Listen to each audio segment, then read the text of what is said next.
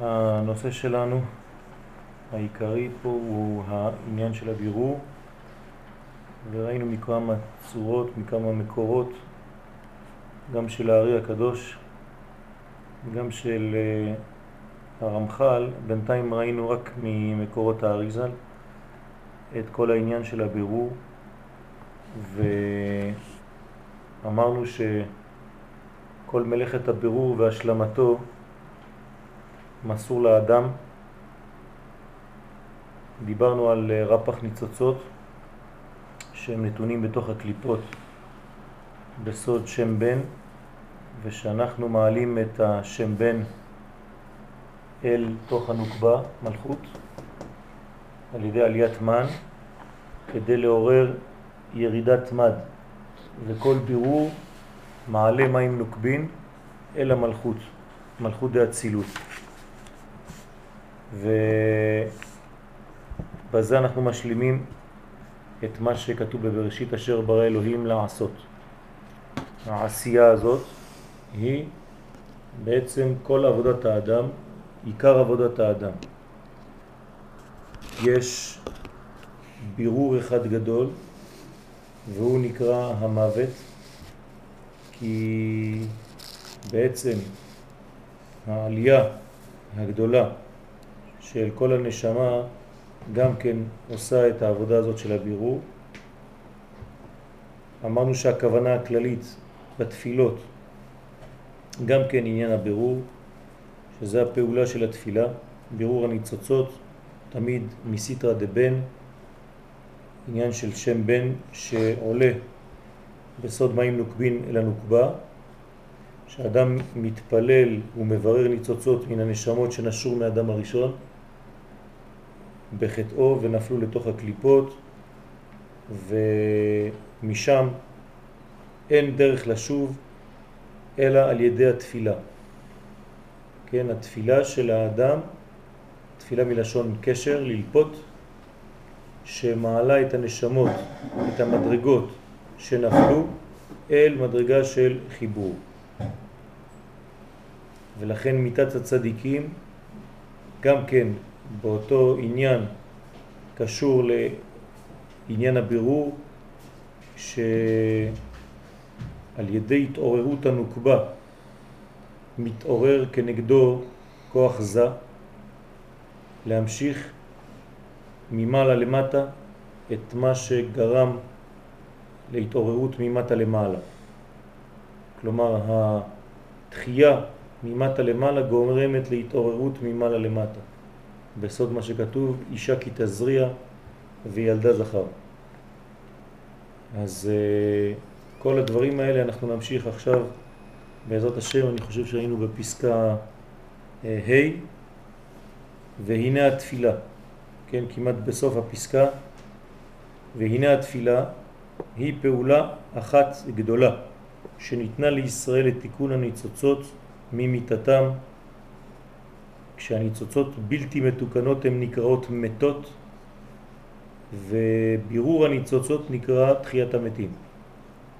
וחזרתם להיות בסוד תחיית המתים שהנה בפנות האדם אל השם לבקש הצלחתו מלפניו ואינו פונה אל רהבי הסיבות לרדוף אחריהם כשאדם לא מתבלבל בעולם הזה והולך לכיוון הנכון ולא עודף אחרי דברים שהם אדרבה מוסיפים בלבול על בלבול, אלא האדם יודע ועושה את העבודה שלו לעשות את הבירורים הנחוצים, אז הוא מנתק את ניצוצי נשמתו הקדושה שהיו תבועים מזמן החטא הקדמון תחת ידי הקליפות.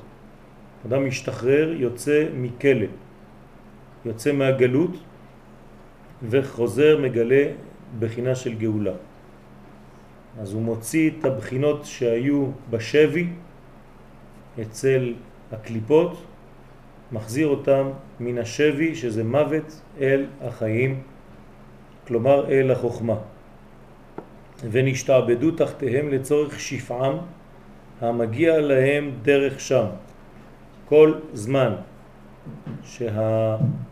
שהניצוצות ששייכות לקודש, אותן ניצוצות נמצאות בתוך התחום של הקליפה, אותן ניצוצות נותנות אוכל, מזון רוחני לקליפות. ולכן הדבר הזה צריך להסתיים. כך גם כל העניין של עם ישראל ביחס לאומות העולם, כך ביחס לכל הדברים שאנחנו נותנים להם מזון. מגיע הזמן בשלב הגאולה שאסור לתת מזון לחיצונים האלה, צריך להחזיר את כל הניצוצות אל תחום הקודש. עד היום היה מקום לאותם דברים לחיות, לכן הקדוש ברוך הוא, המעציל, נתן זמן, קצבה, גם כן שאותן קליפות, כן, תחיינה, אבל מגיע שלב שאנחנו חייבים להחזיר את הקודש אל המקור, וזה גם כן עניין של קיבוץ גלויות. כל העניין של קיבוץ גלויות זה להחזיר את הניצוצות של הקודש אל מקור הקודש, ומשם להתחיל את הדיפוזיה מחדש, בצורה נורמלית, ולא בצורה של בלבול שבעצם נותנים יותר מזון לקליפות ממה שצריך. לכן זה נקרא בירור וחוזר ומקשר הניצוצות ההם תחת יד השכינה. הכל צריך לחזור למלכות, לשכינה, ואתה מושל בכל, ולא חז ושלום לפיזור. ישנו עם אחד מפוזר ומפורד בין העמים, זה מצב שצריך להסתיים, וכל אחד מאיתנו יש לו חלק בעבודה הזאת. ניצוצות זה חלקי נשמה? מה זה הניצוצות?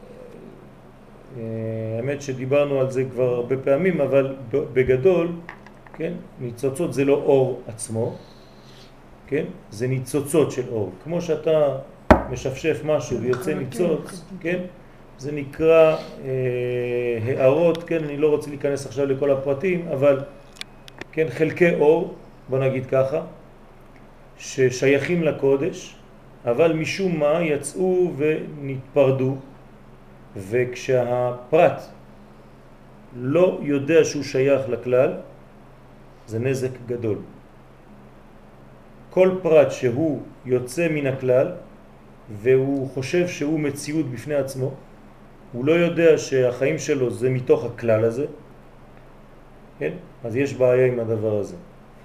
לכן כל ניצוץ בסופו של דבר חייב לדעת, כן, באופן טבעי, הוא מרגיש שהוא שייך לכלל והוא חוזר. כן? למה יש עלייה לארץ ישראל היום? כי היהודים בפנימיותם מרגישים שהם שייכים לקודש הכללי, ואז אפילו שהם מרוויחים הרבה יותר כסף בחוץ לארץ, אפילו שהחיים שלהם אולי יותר שקטים שם, הם באים לפה עם כל הבלגן שיש פה, מרגישים שהם צריכים לחזור למקור. יש זמן מסוים וכל ניצוץ שומע לך לך. לך לך מארצך, ממולדתך, מבית אביך, אל הארץ אשר אראך. אז כל הניצוצות בעצם מגלות את הכלל שמחיה אותם. ברגע שאתה מגלה את הכלל שמחיה אותך, אתה חוזר לחיים. ברגע שאתה פרט מנותק מהכלל שמחיה אותך, ואתה לא יודע שאתה מקבל מהכלל הזה, אתה לא מודע לתהליך הזה, אז אתה יותר קרוב להפך מהחיים. לכן חייבים לחזור, לקשר את כל הניצוצות תחת יד השכינה. השכינה היא גילוי כללות. דרך אגב, זה מה שאנחנו עושים בראש השנה. כן, בראש השנה אנחנו ממליכים את הקדוש ברוך הוא. מה זה להמליך את הקדוש ברוך הוא? נגיד לו, אתה מושל בכל, בידך כוח וגבורה, בידך לגדל ולחזק לכל. כן, הכל מסור בידך, אנחנו יודעים שאנחנו חלקים השייכים לכללות הזאת. אז אנחנו מחזירים מכל המקומות את הבחינות האלה אל הכלל. הוא פותח עליהם מקור השפע השייך להם בסוד אדם. שחוזרים ממדרגה הזאת, חוזרים לבחינת אדם. אני רק מזכיר לכם את ההבדל בין אדם לבהמה. כן, סוד אדם זה האחדות, א', שבדם, והבהמה זה שתיים, ב', המה. הם שניים, הם לא אחד. זאת אומרת, כשאתה יוצא מבית המה לאלף דם, זה נקרא שהניצוצות שהיו פה כן, חזרו למקור אדם. אדם זה לא סתם בן אדם, זה ג' קווים, זה נקרא סוד אדם. כל הספירות נקראות בסוד אדם, ימין, שמאל ואמצע. ימין, שמאל ואמצע זאת אומרת איזון של כוח משפיע, של כוח מקבל ושל תפארת קו אמצעי ואז חוזרים לבחינה נקראת אדם. אתם קרואים אדם, זאת הבחינה שאנחנו צריכים לגלות אותה. המשוער לערך הנשמה. כלומר, אם אני עכשיו נותן בערכים, אדם זה נשמה, בהמה זה גוף. בית המה זה גוף, זה פרטי. א' דם זה נשמה, גילוי האחדות. אם כל פרט מהגוף שלי, הוא לא צריך להיות נשמה, הוא גוף, אבל הוא מגלה, הוא יודע שהוא בא מאדם, אז אדם ובהמה תושיע השם. שניהם ביחד יש להם ישועה. למרות שהוא גוף גשמי, אבל הוא יודע שכל כוחו מכוח הנשמה, מערך האדם שבו, אז זה בסדר גמור. שבדרך ההשפעה העליונה הנשמה מעמדת את גופה. הנשמה מעמידה את הגוף. באדם הראשון כתוב כשהוא נברא, בגמרא, כל השעות שהאדם הראשון בעצם מתפתח לאט לאט. מה קרה בשעה הראשונה, מה קרה בשעה השנייה, מה קרה בשעה השלישית. אומרים לנו חז"ל, ברגע שהוא מקבל נשמה, השלב הבא זה קם על רגליו.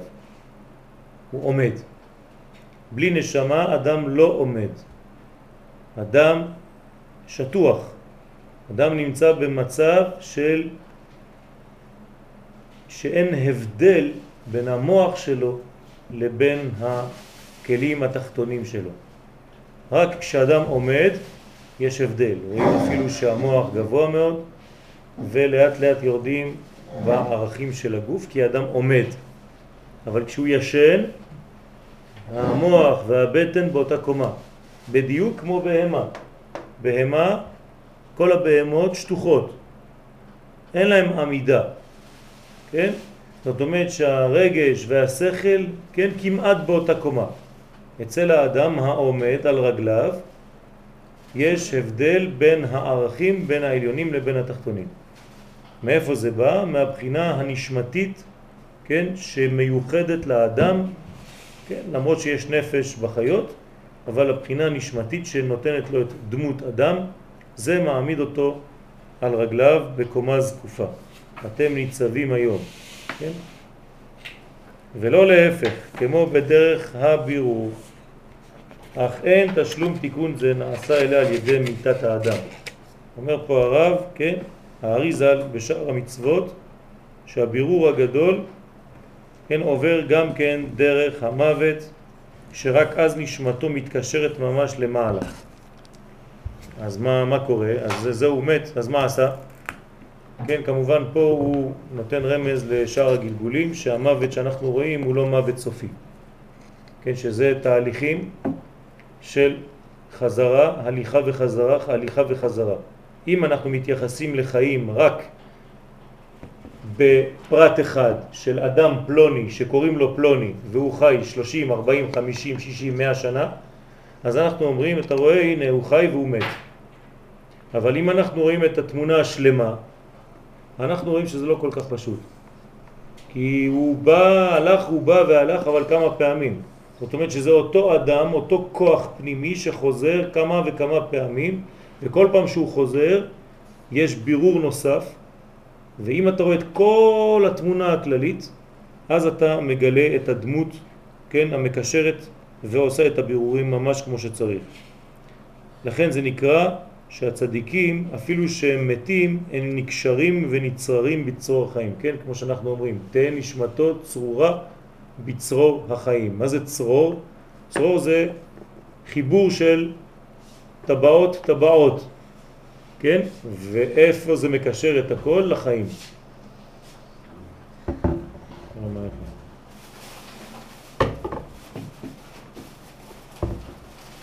מבלי שתצטרך עוד דבר מדברי העולם הזה וסיבותיו לקיומה. ועם כל זה עדיין אין הגוף עתה, והוא עודנו מתנקה מאחיזת הקליפות בו עד סוף י"ב חודש של עיכול הבשר. כלומר, גם בזמן המיטה ממשיך הבירור להיעשות והשלבים, כן, משפט רשעים בגיהנום י"ב חודשים. גם אחרי המיטה יש מדרגות מדרגות של בירורים. כלומר, יש בירורים שאנחנו יודעים שאנחנו עושים אותם, ויש בירורים שאחרי שאנחנו עושים אותם ממשיכים להיעשות, כן, אפילו שאנחנו לא מרגישים את זה. גם כשאנחנו אוכלים, אנחנו יכולים לכוון בכוונות גדולות כשאנחנו אוכלים פירות וכו' וכו', אבל כשזה כבר בתוך הבטן יש עדיין בירורים, וכשאני הולך לישון עדיין זה עושה בירורים. וכך בעצם בכל החיים. מדרגת בירור זה מדרגה של חיים שמעלה את כל הניצוצות שהתפזרו אחרי הנשירה מאדם הראשון אל חזרה אל הקודש, אל האחדות המקורית. מיתת האדם זה, זה לא סוף תהליך מסוים? לפי מה שכתוב פה היום תשלום תיקון זה נעשה על ידי מיתת אדם, זאת אומרת... כן. אדם עושה בחיים שלו איזה תיקון. כי כשקוראים לו... כשהוא נפטר אז, אז זה סוף תיקון, ש, לא? ש, מדרגה, לא סוף תיקון, סוף כיתה א', אבל הוא עובר לכיתה ב'. זה לא מה שהוא חוזר כמה שאתה עושה פה, כמה שפחות אתה עושה גם אה, כביכול. זאת אומרת, יש, יש, יש כיתות לסיים. היום אתה מסיים כיתה א', אוקיי, בסדר? אז סיימת, קיבלת תעודה של כיתה א', הכל בסדר. אז הוא חוזר עוד פעם לעולם הזה לכיתה ב'? כן, בוודאי. בוודאי, להשלים את השלמות האמיתית הכוללת. אז למה אפשר לעשות את כל התיקונים? אפשר לעשות, אפשר לעשות את כל התיקונים, זה מה שהאדם היה צריך לעשות. אדם לא צריך למות בשורש כדי לעשות את כל זה. אדם הראשון לא היה צריך לא למות. לא מצליח, אז נותנים לו, נכון. מחלקים לו את האפשרויות. כן. איפה כתוב שאדם הראשון היה נולד כדי למות? נברא כדי למות? לא כתוב. רק אחרי החטא, כי ביום החולך ממנו מות תמות. אדם הראשון היה אמור לחיות תמיד. לא עשה את העבודה שלו בחיים, כן, הכיתה א', אז הוא חוזר כיתה ב', כיתה ג', כיתה ד' וכו' וכו', ששת אלפים שנה אנחנו רק חוזרים וחוזרים וחוזרים, כל אחד חזר כבר 200-300 פעמים. כן? חבל על הבזבוז, ואנחנו חוזרים, חוזרים, חוזרים כל הזמן, כן? ככה אומר האריזל, אדם שמתקן קצת, עד אלף דור כתוב. מה זה עד אלף דור? זה סימן. אלף זה מספר שהוא אינסופי. חוזר, חוזר, חוזר, חוזר. אם חז ושלום קלקל ארבע פעמים, בארבעה גלגולים, ולא תיקן כלום, רק קלקל, חז ושלום לא חוזר יותר. אין מה לעשות עם בן אדם כזה. אבל האדם שכל הזמן מתקן קצת, חוזר, חוזר וחוזר וחוזר. זאת אומרת שיש תמיד שיפור. הוא חלק ממכלול. ממכלול. מה החלק הזה, מה איתו? בית ספר. מה? אנחנו בית ספר כן. מה יקרה עם החלק הזה ש... זה, יש, יש הרבה עניינים של חייב כרת וכל מיני, וגם כשאנחנו אומרים חייב כרת, הסברנו שזה רק חלק הנפש. הנפש הייתי כרת מעמיה, כן? ונכרתה הנפש ההיא. אבל מה עם הרוח והנשמה וכו' וכו', יש תיקון להכל. בסופו של דבר אנחנו חוזרים לגלות את האדם, כן? את המכלול הראשון. אז יש אנשים שעוברים טסט בשביל לנהוג עשר פעמים, ויש אנשים שעוברים את הטסט בפעם אחת. כן. אבל מי שלא עובר ארבע פעמים, אז, כן. אז לא נותנים, אז זהו, זה. זה, זה, זה למדנו, אני ככה זורק את הדברים ככה בקלות, אבל צריך להיכנס יותר לעומק. כן? אני, אני לא רוצה בכוונה לענות לך בצורה פשוטה, כי זה לא כל כך פשוט. יש, יש גם אפשרות שמי של, שנפש בוחרת לצאת לבד, לא לגשת, לא לעלות לכיתה ב', או זה, לא לגשת... זה, זה הבחירה החופשית של האדם לגלות או לא לגלות את הנפש האלוהית שנמצאת בו. כן? כלומר, יש אה, גם בציבור, יש אה, חטות ציבור, יש חטא של ציבור. לגרש יהודים מגוש קטיף זה חטא ציבורי. כן? אז יש קורבן גם כן של ציבור. יש כל מיני חטאים. יש אנשים שבוחרים לא לגלות את החלק האלוהי שנמצא בתוכם. כן? מחליטים בחירה חופשית. אבל מה שבתוכם אין להם החלטה על זה. הם נבראו עם תוכן. כמה אתה מגלה, כמה אתה לא מגלה, זאת הבחירה שלך. אז יש אנשים שבוחרים לא לגלות. פה אנחנו מדברים על בירורים. מה זה לגלות? זה לברר, לעשות בירור, כן? שהדברים יהיו ברורים. איפה החלק האלוהי שאני צריך לגלות, איך אני צריך להרים אותו, לגלות אותו, להביא אותו למדרגה שלו. אם אני לא מגלה את המדרגה הזאת, אז הבירור שלי לא כל כך טוב. הרמב"ם אומר, כדי לברר צריך להיות חכם. כמו שכתוב בזוהר הקדוש, בחוכמה התברירו. החוכמה יש לה כוח של הבירור הזה. אדם שיש לו חוכמה, הוא יודע מה לא, מה כן, כן? יש לך אינפורמציה על הדבר הזה, אתה הולך לשדה תעופה ואמרו לך שאתה צריך לקבל את uh, מיסטר ג'ונסון. אומרים לך שיש לו כיפה לבנה וזקן. אז אתה עושה בראש שלך בירורים, כל מי שאין לו זקן אתה כבר שם אותו בצד, כל מי שאין לו כיפה לבנה אתה שם אותו בצד, כן? אז להבדיל, כן? בעולם שלנו זה אותו דבר. מי שאין לו חוכמה, הרמב"ם מאוד מאוד תקיף בדבר הזה בשמונה פרקים, אומר מי שלא שכלל את החוכמה שלו בעולם הזה כאילו נברא לשווא, סתם בא לעולם. חבל על הזמן שלו, כי הוא לא עושה את העבודה שלו בעניין של החוכמה. כן? צריך להבין גם מה הוא רוצה לומר שם.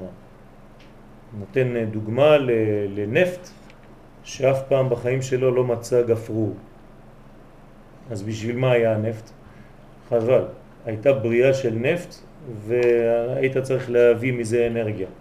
אבל אתה לא ידעת, לא עשית שום דבר עם הנפט הזה, אז הוא נברא כאילו בשביל שום דבר.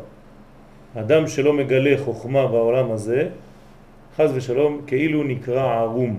כן, דיברנו על הערום, שאדם שיש לו חוכמה, אבל אין לו את ההתלבשות, כן? נקרא ערום. כן? ערום זה י' בלי כל השאר. הנחש היה ערום. אומר תרגום אונקלוס, חכים. כן? זה לא שם של איזה ערבי, כן? חכים זה שהנחש היה בחוכמה, אבל היה חסר לו לבושים. אדם שיש לו חוכמה ואין לו לבושים, הוא נקרא ערום. מה זה חוכמה בלי לבושים? חוכמה בלי חסדים, כלומר בניין רוחני מאוד מאוד גבוה, אבל כל הסדר של המידות שלו בעולם ריק. אז זה כאילו חסר לו את החלק המלביש שנותן לו את האפשרות להתגלות. כן, אז יש בניין שלם בין שכל למידות, וכל זה צריך ליצור את המציאות שנקראת אדם. קראתי שבוע שעבר שהאדם בא ממש לאיזושהי משימה אחת, לעשות אותה, וכשהיא באה הוא ראה את זה בחלום, שאבא שלו הביא לו בחלום, ואז כשהוא ראה את המשימה לעשות משהו אחד מאוד ספציפי. אז בנוסף לתפקיד הקטן שיש לנו לעשות זה גם חוכמה? מה זה בנוסף לתפקיד הקטן? היה לו, היה לו אישה אחת הייתה צריכה להגיע בערב שבת, הוא היה, הוא היה קצב, והייתה באמת, חצי שעה לפני ערב שבת היא הגיעה אליו, והאבא שלו התגלה לו בחלום ואמר, אם אישה תגיע לך ותבקש תשחט לעוף, תעשה את זה. כן. ואז באמת כשהאישה הגיעה, אחר כך הוא גילה שהוא לא הביא לה, ואז הוא נזכר בחלום, הוא באמת רץ, ביקש מאשתו שתביא לו את כל האוכל, מוצא שבת הבן אדם הזה נפטר. כן. אז מה שמביא... למה, לא, למה, לא, לא הבנתי למה אמרת את התיקון הקטן. כאילו הוא בא לתפקיד אחד. לא, זה לא קטן. זה זה לא הגדול. קטן. זה גדול, אבל זה, דבר אחד שאנחנו. זה לא קטן. זה הדבר הכי קשה למצוא. כן? מה שאת אמרת עכשיו קטן, בגלל זה רציתי שתחזרי על מה שאמרת. אבל לא כן. התכוונתי, הבנתי שהמעשה, כן. כביכול, זה השפיץ. זה נכון. בוודאי שזה ככה. רק שעד שמוצאים את הדבר הקטן, כמו שאמרת, כן, עושים סיבובים, סיבובים, סיבובים, סיבובים. אתן לך דוגמה אחרת. לכל אחד מאיתנו יש רק שיעור אחד בחיים. אני באתי לפה לא לתת מיליון שיעורים, יש לי שיעור אחד. נושא אחד שכשאני נוגע בו, כן, אם אני צריך, אני צריך לנסות כל החיים שלי לגעת בנושא הזה. אם זכיתי לגעת בנושא הזה, ברוך השם. כל אחד מאיתנו יש לו שיעור אחד לתת, אחד. אבל זה לא אומר שכל השאר, כן, הוא לא עושה אותו. בכל השאר יש לו את המנגנון שלו, את הבחינה הזאת הספציפית שצריכה לצאת לפועל. כל אחד מוסיף את שלו. לכן אני לא יכול גם לסתור את הדברים של החבר שלי. הוא משלים אותי. אני יכול לא להיות מסכים איתו, אבל אני לא יכול להגיד, לא, אתה לא קיים, אין דבר כזה. אני לא מסכים איתך, אבל אתה קיים. בתנאי ששנינו הולכים לכיוון של חיים. אם הוא מחבל ובא להרוג, כן, אז הוא לא הולך לכיוון של חיים. אז אין לי מה לעשות איתו. להפך, אני צריך להוציא אותו מהמגרש. אבל אם הוא מוסיף חיים, אם הוא בא כדי להוסיף חיים, אפילו שזה סותר לכאורה את מה שאני אומר, זה בסדר גמור. כל, כל מי שמשחק במשחק של חיים, אפשר להשתתף במשחק. מי שבא כדי להרוס ולהרוג חיים, כן, האדם הזה, כן, חז ושלום, הוא המסוכן. כל השאר אני מקבל. אפילו שזה מתנגד לדעות שלי, אפילו ש... מה שאתם רוצים. אבל הוא לא הולך לכיוון של להסיר את החיים, אלא להוסיף חיים. אז כל אחד מאיתנו יש לו באמת תיקון אחד כללי, מקורי, אמיתי, פרטי, אבל צריך לגלות אותו. וזה העבודה של הבירור. זה בדיוק, כן, זה החוכמה, זה הבירור. בלי הדבר הזה, החוכמה, אי אפשר לברר בדיוק מה באתי לעשות, ואני מסתובב ככה בעולם הרבה הרבה הרבה, ולא יודע בדיוק מה באתי לעשות. אז אני מחפש שם, ואני מחפש פה, אחד בא, כן, כמו עבודה, להבדיל. אתה מחפש בהתחלה, אתה מרים אה, קופסאות, אחרי זה אתה הולך ל... לא יודע מה, יצור של אה, כיסאות מפלסטיק, אחרי זה אתה מוכר מלונים בשוק, ואחרי זה אתה עושה סיבוב של זה, ובסוף אתה מגיע למדרגה, אתה אומר, וואי, זה 30 שנה עד שהגעתי למקצוע, לעבודה. להבדיל, ככה יש לנו בחיים שלבים, שלבים, שלבים. אבל כאילו כנגד אותו תיקון שאנחנו נועדנו לעשות בעולם הזה, עם תיקון אחד אנחנו יכולים להיכשל מאוד פעמים, זאת אומרת... נכון. זה לא נקרא כישלון. כאילו- זה לא נקרא כישלון, זה חיפוש. כל שלב... אז אני באתי לעשות איזה תיקון מסוים, בדרך לתיקון הזה, כן. יש לי המון סיכוי ליפול באלף דברים אחרים, לקלקל הרבה דברים. נכון, אבל יש לך גם סיכוי לתקן עוד דברים קטנים ליד. שלא, שלא כלומר, אל תסתכלו אותם. על הנקודה שלכם. אם אמרתי עכשיו שהנקודה היא נגיד פה x, כן, אז כל יום שעשיתי כדי להגיע ל-x הזה הוא לא שווה כלום? לא נכון, חז ושלום. כל מדרגה היא גם כן חלק מהבירור כדי להגיע ל-x הזה. אם לא, זה מה שאנחנו טועים בגאולה. אנחנו חושבים שהגאולה זה רק היום שיגיע מלך המשיח. זאת טעות. כל יום שמובילה אותנו לגאולה הזאת, עכשיו משיח לא בא בפועל. אז מה, אז, אז זה לא שווה היום הזה? לא, חס ושלום, אסור לך לומר דבר כזה. בא עוד מדרגה. שנה שעברה, עוד מעט מסתיימת השנה בעזרת השם. אז לא הייתה גאולה השנה? או כן הייתה גאולה? בטח שהייתה גאולה. היה עוד חלק אחד מהגאולה, שין, כן, סמך זין. זה היה חלק מהגאולה. מה קרה שם? אתה לא יודע לראות, בגלל זה אתה חושב שלא קרה כלום. אם תסתכל טוב טוב בכל החדשות שהיו השנה, אתה תראה כמה צעדים עשינו עוד בעניין הגאולה. ושכל אחד מאיתנו, כל פרט קטן שהוא עשה, היה חלק מזה גם כן. כלומר, אל תחשוב על תאריך, אלא על תהליך. שכל שלב בתהליך הזה הוא חלק מהבניין שלך. מה שאני היום זה מה שהייתי אתמול ושלשום ושלשום ושלשום ושלשום. הכל ביחד זה מה שאני היום. לא הגעתי למה שאני היום סתם ככה.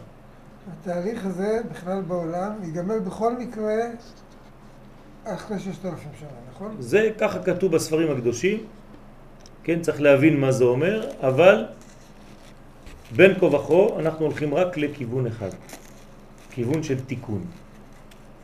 מי שלא מאמין בדבר הזה הופך להיות פסימי, כן, והוא נושר קצת מהיהדות.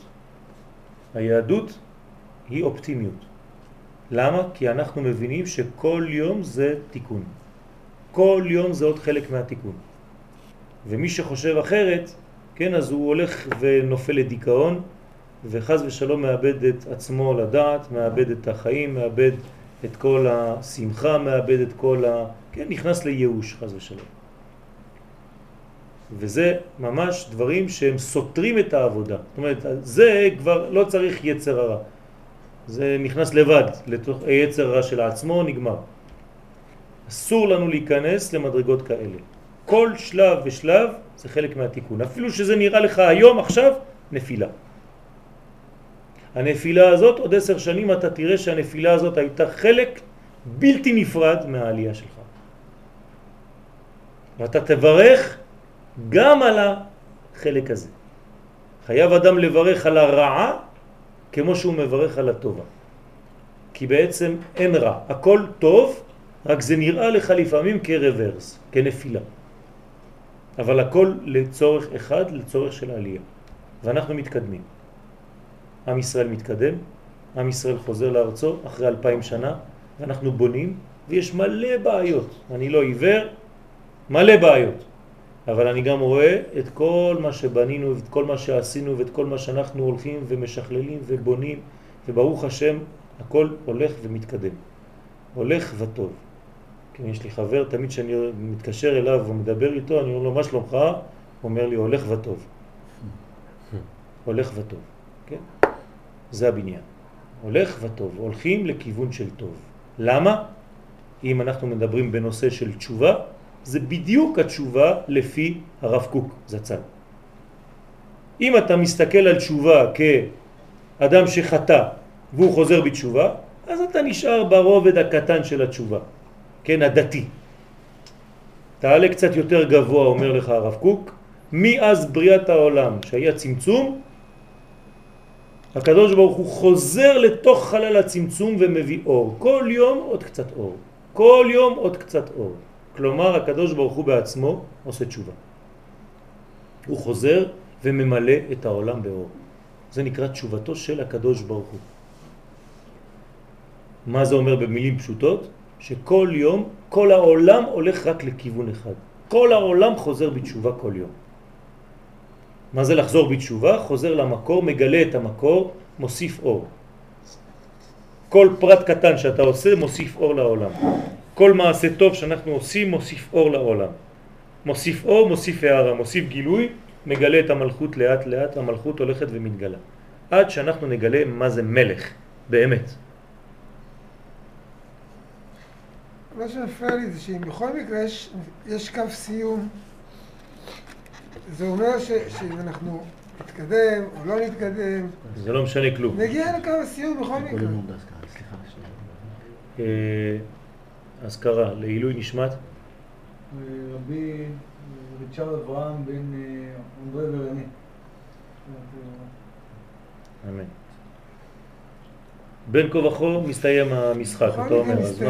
כן. אז- כאילו, אז מה עשינו? אנחנו שותפים. לא עליך מלאכה לגמור. אבל אין אתה רשאי להיבטל ממנו. לא ביקשו ממך לגמור את העבודה. אבל אתה צריך לעשות כל מה שאתה יכול כדי לקדם את התהליך.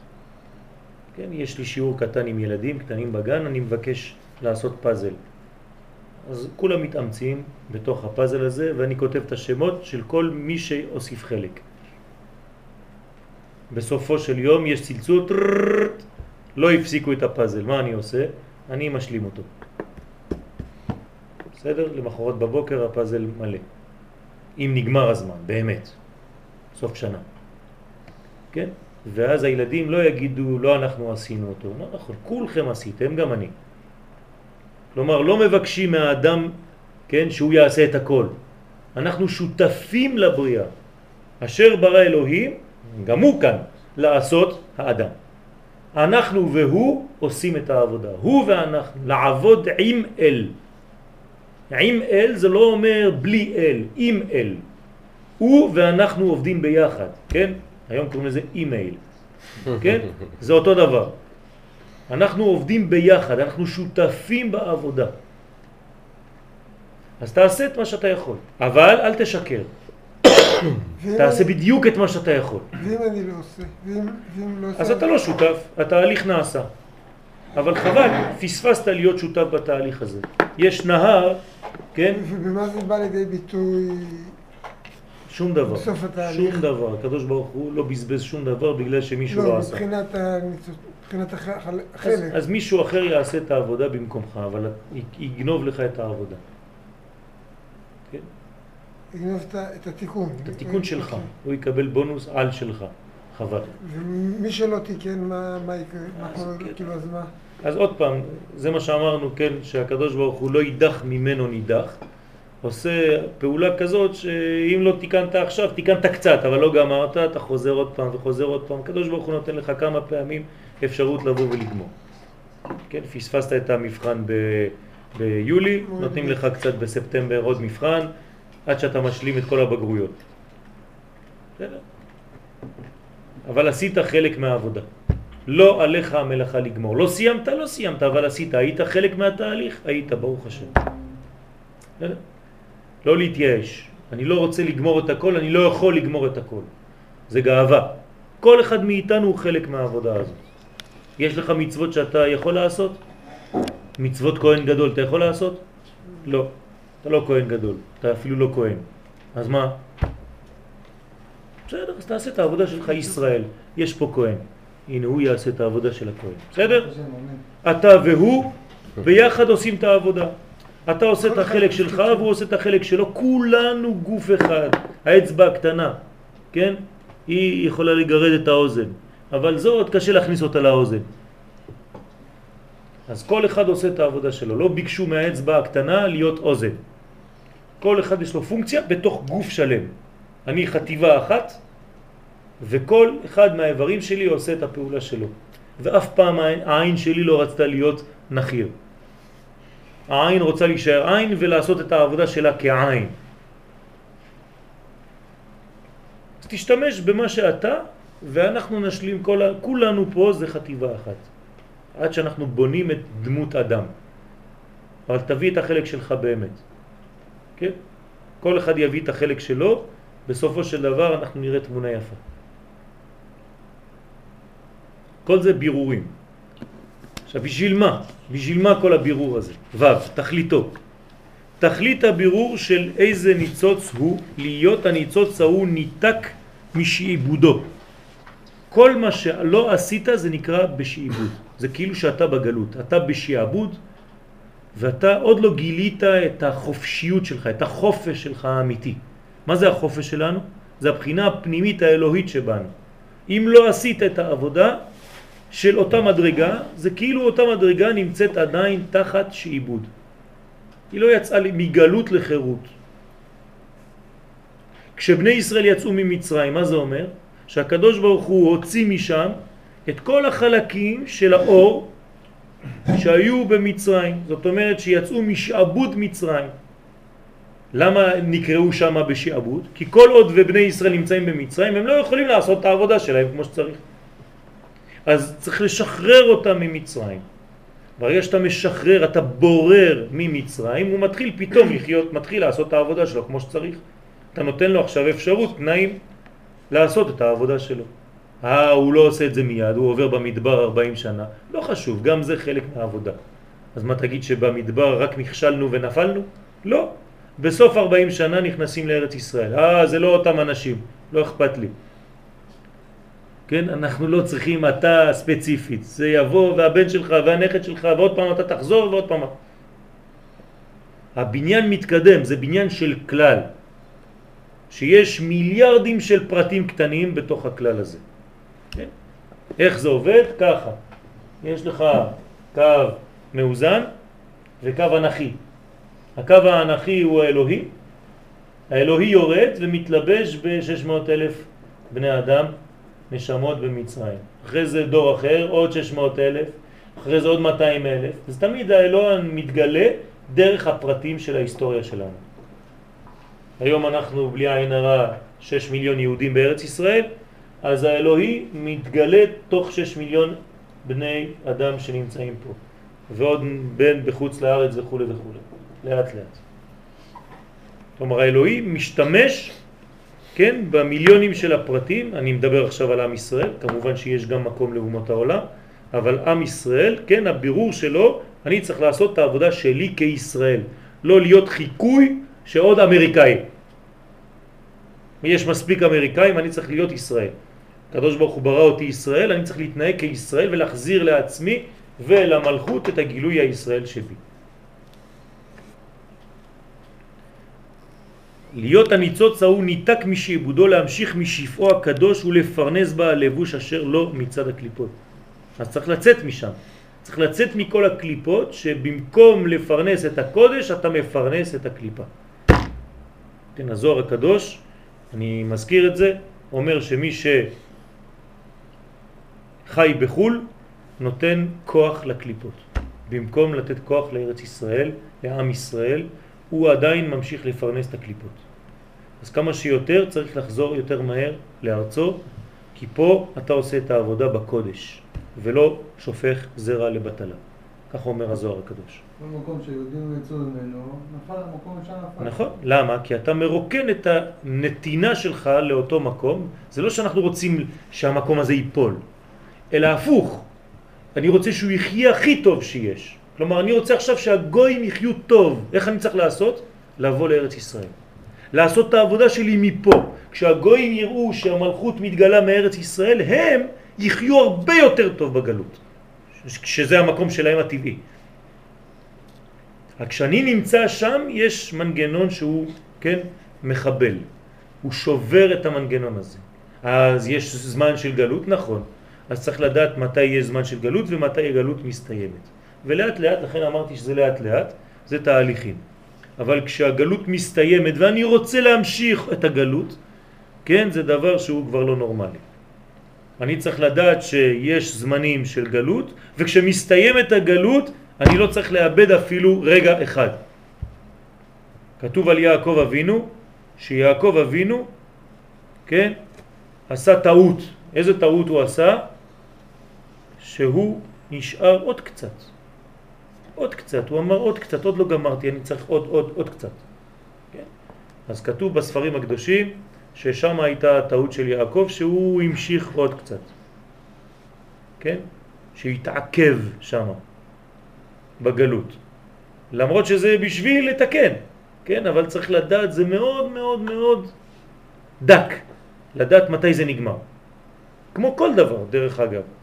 אם אני מצייר ציור, אני צריך לדעת מתי זה האחרון, הנקודה האחרונה בציור שלי. זה מאוד דק. ואם אני מוסיף עוד כמה דקות, הציור הלך לאיבוד, נגמר הסיפור. עברתי מהשל... מהצד השני, הרסתי את הציור. זה מאוד מאוד דק, וכמה שאתה יותר מברר, אתה יודע בדיוק מתי המדרגה שאסור לך לעבור אותה. שהנה מעת שניתק אדם משעבוד זה, פקע ממנו גם שעיבודו להתפרנס בדרך הבירור מן הניצוצות המלובשות בתוך הקליפה, על דרך מאכל הבהמות.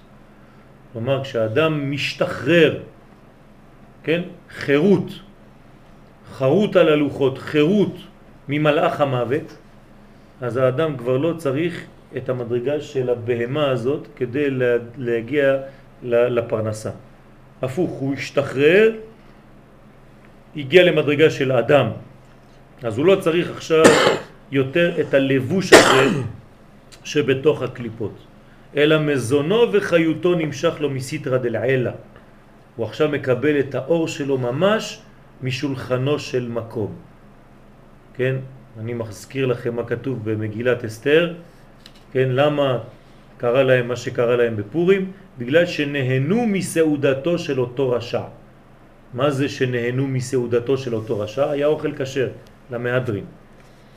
אבל במקום לאכול משולחנו של מקום, לעלות לארץ ולבנות את בית המקדש, המשיכו להיות שם תחת אחשוורוש. כן? אחשוורוש זה כל מי שהיה רואה אותו היה מקבל כאב ראש, כן? פחיסדותת זה נקרא בצרפתית, אחשוורוש, כן? אלא שמזונו וחיותו נמשך לו מסיטרא דלעילה. טוב, בלא רע.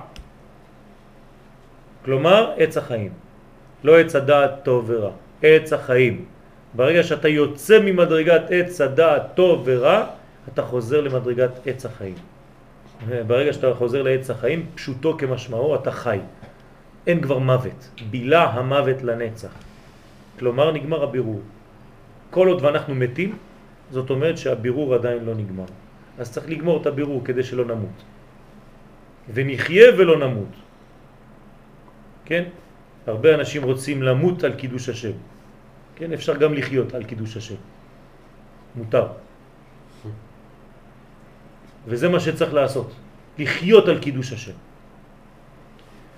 זה נקרא טוב בלא רע, מה שיש בו די לקיומו. וכעניין הנשמות של הצדיקים הצרורות בצרור החיים המתקיימים בזיו השכינה. כלומר הצדיקים שעושים את הפעולה כמו שצריך, כן? אז הם צרורים בצרור החיים, נשמתם צרורה בצרור החיים. זה צרור אחד גדול של חיים, כי חיים זה המשך, זה צרור. עומק עניינו דרך כלל. להבין עומק סוד הבירור צריך שתדע שהעולם וכל אשר בו לא נברא אלא לשימוש האדם. בשביל מה כל העולם הזה? בשביל האדם, נכון? מי זה אדם? ישראל, עוד יותר. בראשית ברא אלוהים את השמיים ואת הארץ. בשביל ראשית, ראשית ישראל נקראו ראשית. כלומר בשביל האדם, כל הבריאה הזאת בשביל האדם. בשביל מה? לשימוש האדם.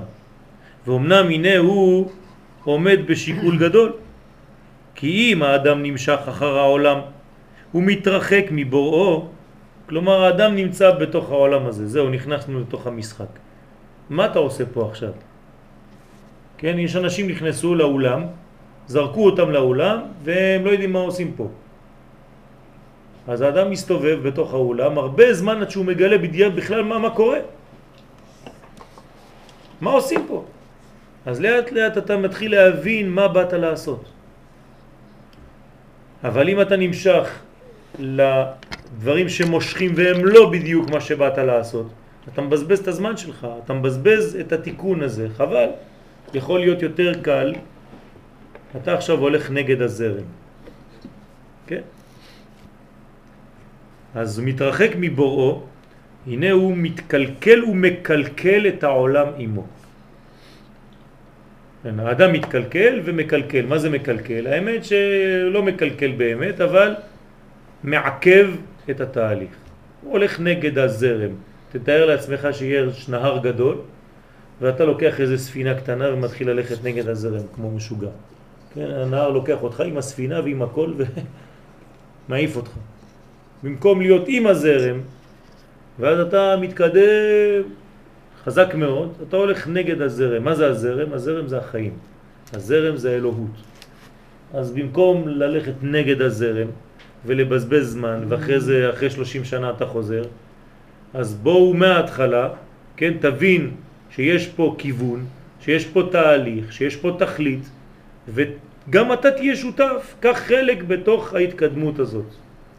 אל תלך נגד רכבת ככה אם אה, אתה מנפח את השרירים שלך והרכבת מגיעה מולך ואתה אומר יאללה בואי. כן? תעלה לרכבת ובתוך הרכבת תמשיך להתקדם באותו כיוון. פשוט חבל על הזמן.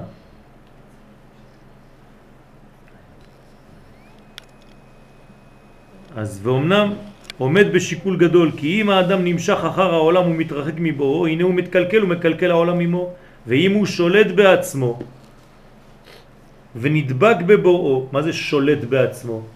זאת אומרת שמגלה את הבחינה האלוהית שנמצאת אפילו בחלקים התחתונים שלו. הוא משתמש מן העולם רק להיות לו לסיוע לעבודת בוראו. כלומר, למצוא את החלק שעוזר לך בעולם הזה, זה עזר וסיוע כדי להתקדם בעבודה. אתה יכול ליהנות, אתה יכול לחיות יפה מאוד, לאכול פירות ו- ולשתות ולהיות שמח ולשיר ולנגן. להשתמש בכל הדברים שהקדוש ברוך הוא נתן לך בעולם הזה כדי לקדם את התהליך. אז אל תלך נגד, תלך עם החיים, לא נגד החיים. הוא מתעלה והעולם עצמו מתעלה עמו. זה מה שכתוב בתשובה. כשאדם חוזר בתשובה הוא מתקן את עצמו ואת העולם כולו, לכף זכות. וחז ושלום, אם זה להפך, הוא מביא את עצמו ואת כל העולם כולו לכף חובה. אז חבל לא להבין את התהליך הזה. כמובן כל אחד יש לו את התהליך לאט לאט איך הוא מבין את הדברים האלה, אבל באופן גדול, כן, אנחנו יודעים שיש כיוון, אנחנו צריכים להבין את הכיוון הזה ולהיות חלק מאותו תהליך. אי אפשר ללכת נגד הבורא. כן, אתה סתם מבזבז זמן, בסופו של דבר אתה חוזר לאותו מקום. כי הנה עילוי גדול הוא לבריות כולן בהיותם משמשי האדם השלם המקודש בקדושתו יתברך. כל בעלי החיים יודעים את זה. הם מחכים שהאדם יגיע למדרגה שלו. הם כבר הגיעו למדרגה שלהם. כלב מסתכל עליך, אומר אני כבר כלב, ואתה עוד לא בן אדם. מתי תהיה בן אדם? כולם יודעים את זה, כולם עושים את העבודה שלהם. כן, פחות או יותר, גם, ה, גם שם יש שכלול עוד. כן, כתוב לעתיד לבוא שאפילו בעלי חיים יעלו במדרגה, עוד יותר ממה שהם היום. אבל היום, כן, האדם צריך לגמור את העבודה שלו. דרך החול ודרך העבודה, הבירור. הנה, מתולדות חטאו של אדם הראשון, בעץ הדעת, הוא שאין לך כל דבר בעולם הזה שאינו מלובש בלבוש חומרי. כלומר, כל העולם שלנו התלבש בחומר, מעלים את האור, לא רואים את האור, הכל מלובש בחומר, יש אנרגיות בכל מקום, אבל זה מלובש בחומר. יש זוהר, אבל זה מלובש בפשט, בכל מקום, כי אנחנו בעולם של חומר שמכסה, מלובש בפשט. לא סתירה. כן, זה לא סתירה. כן, הזוהר מלובש בפשט. כלומר, הפשט הוא חלק מהסוד. הוא הסוד הגדול. אל תזלזל בפשט, רק תמצא איך הוא מלביש את הסוד. זה בדיוק אותו דבר. הגוף שלך הוא דבר טוב מאוד, אל תזלזל בגוף שלך. אל תעשה נזק לגוף שלך, כי הוא מלביש את הנשמה. אל תזלזל בבהמה שלך, כי היא מלבישה את האדם. אז כל מי שמחבל בגופו, בכל מיני צורות, כן? כל אחד יודע איך, הוא גורם נזק לאדם שנמצא בו. תכבד את עצמך, תכבד אפילו את החלקים הכי נמוכים שלך, ותיתן להם אפשרות להיות מוביל, מוליך של האדם הפנימי שבך. כי הכל מלובש בחומר. ועל ידי התלבשות זו בגשמיות, אחיזה לקליפות בכל דברי העולם הזה. בגלל שיש לבושים, יש גם קצת יותר מלבושים, זה כבר קליפות, כבר דברים מסתירים. אבל זה חלק מהעולם שלנו. ככה הקדוש ברוך הוא ברא את העולם, שיש לבושים ולבושים יותר גסים, עד שזה הופך להיות קליפות ממש. אבל קליפה זה גם דבר טוב. כן, קליפה זה שומר על הפרי. אז יש זמן שהקליפה צריכה להישאר על הפרי, כי עוד לא בשל, אבל ברגע שהוא בשל צריך מיד לקלף ולאכול, כי אם לא, הפרי ילך לאיבוד בתוך הקליפה, הוא ימות בפנים. במקום שהיא תהיה עזר בשבילו, היא חונקת אותו בשלב מסוים. מתי זה קורה? כשהפרי בשל. אז אתה צריך להיות גם כן מדויק. אתה רואה את הפרי על העץ, ואתה מדי יום עובר ותיזהר, כן? לגעת קצת בלי לקלקל אותו. יש פירות, אם אתה נוגע בהם, אתה מקלקל אותם. למשל, אתרוג. אתרוג אסור לגעת בו. כתוב שהידיים הורסות את האתרוג.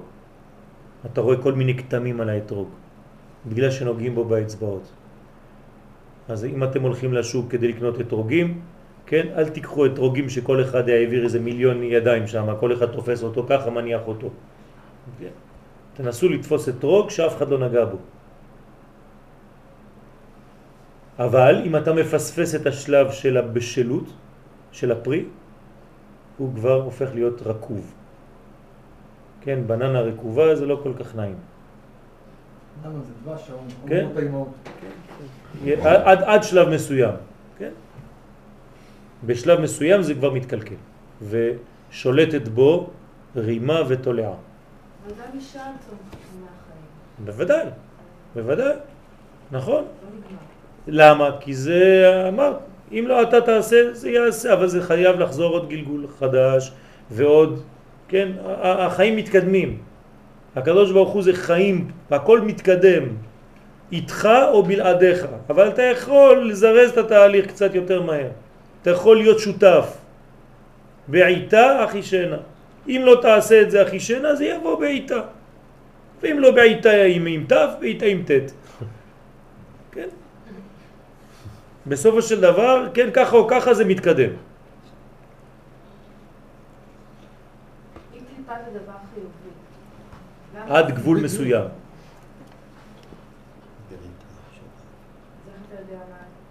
יפה מאוד, צריך לדעת מתי לקלף את קליפת הזהב. יש זמן. צריכה לשמור על הקודש הקודשים עד זמן מסוים. אבל אם לא, חס ושלום שלא יירקב התפוז שם בפנים. צריך להיזהר. כל דבר זה אותו דבר. בחיים שלנו זה אותו דבר. אם אני לא אומר את מה שאני צריך להגיד עכשיו, פספסתי, אני צריך לחכות אולי עוד שנה, עוד שנתיים. הייתי צריך למצוא את המנגנון. רבי שמעון בר יוחאי, עליו השלום, היה לו בן, רבי אלעזר.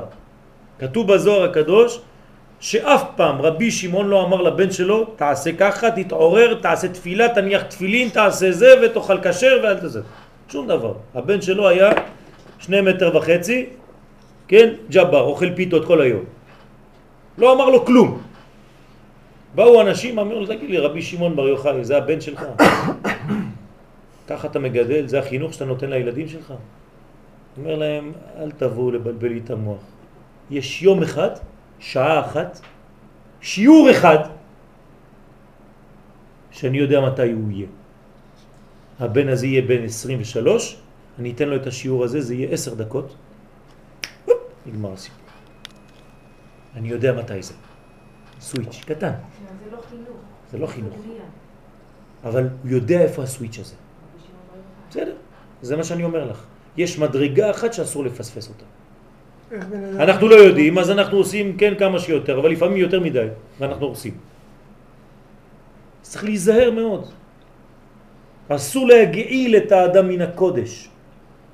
אתה צריך לתת לו את החופש לבחירה. אסור להגיד לאדם מה הוא יעשה ומה הוא לא יעשה. כן? אין דבר כזה, תבוא, תעשה ככה, תתהיה, אין דבר כזה, אפילו בקדושה. רב שאומר לך ככה לעשות דברים כאלה, זה אתה, אתה כבר אין לך בחירה חופשית, אתה מת. אני יכול לתת לך ייעוץ, כיוונים, אבל אתה תעשה את העבודה שלך, אתה צריך להחליט לבד.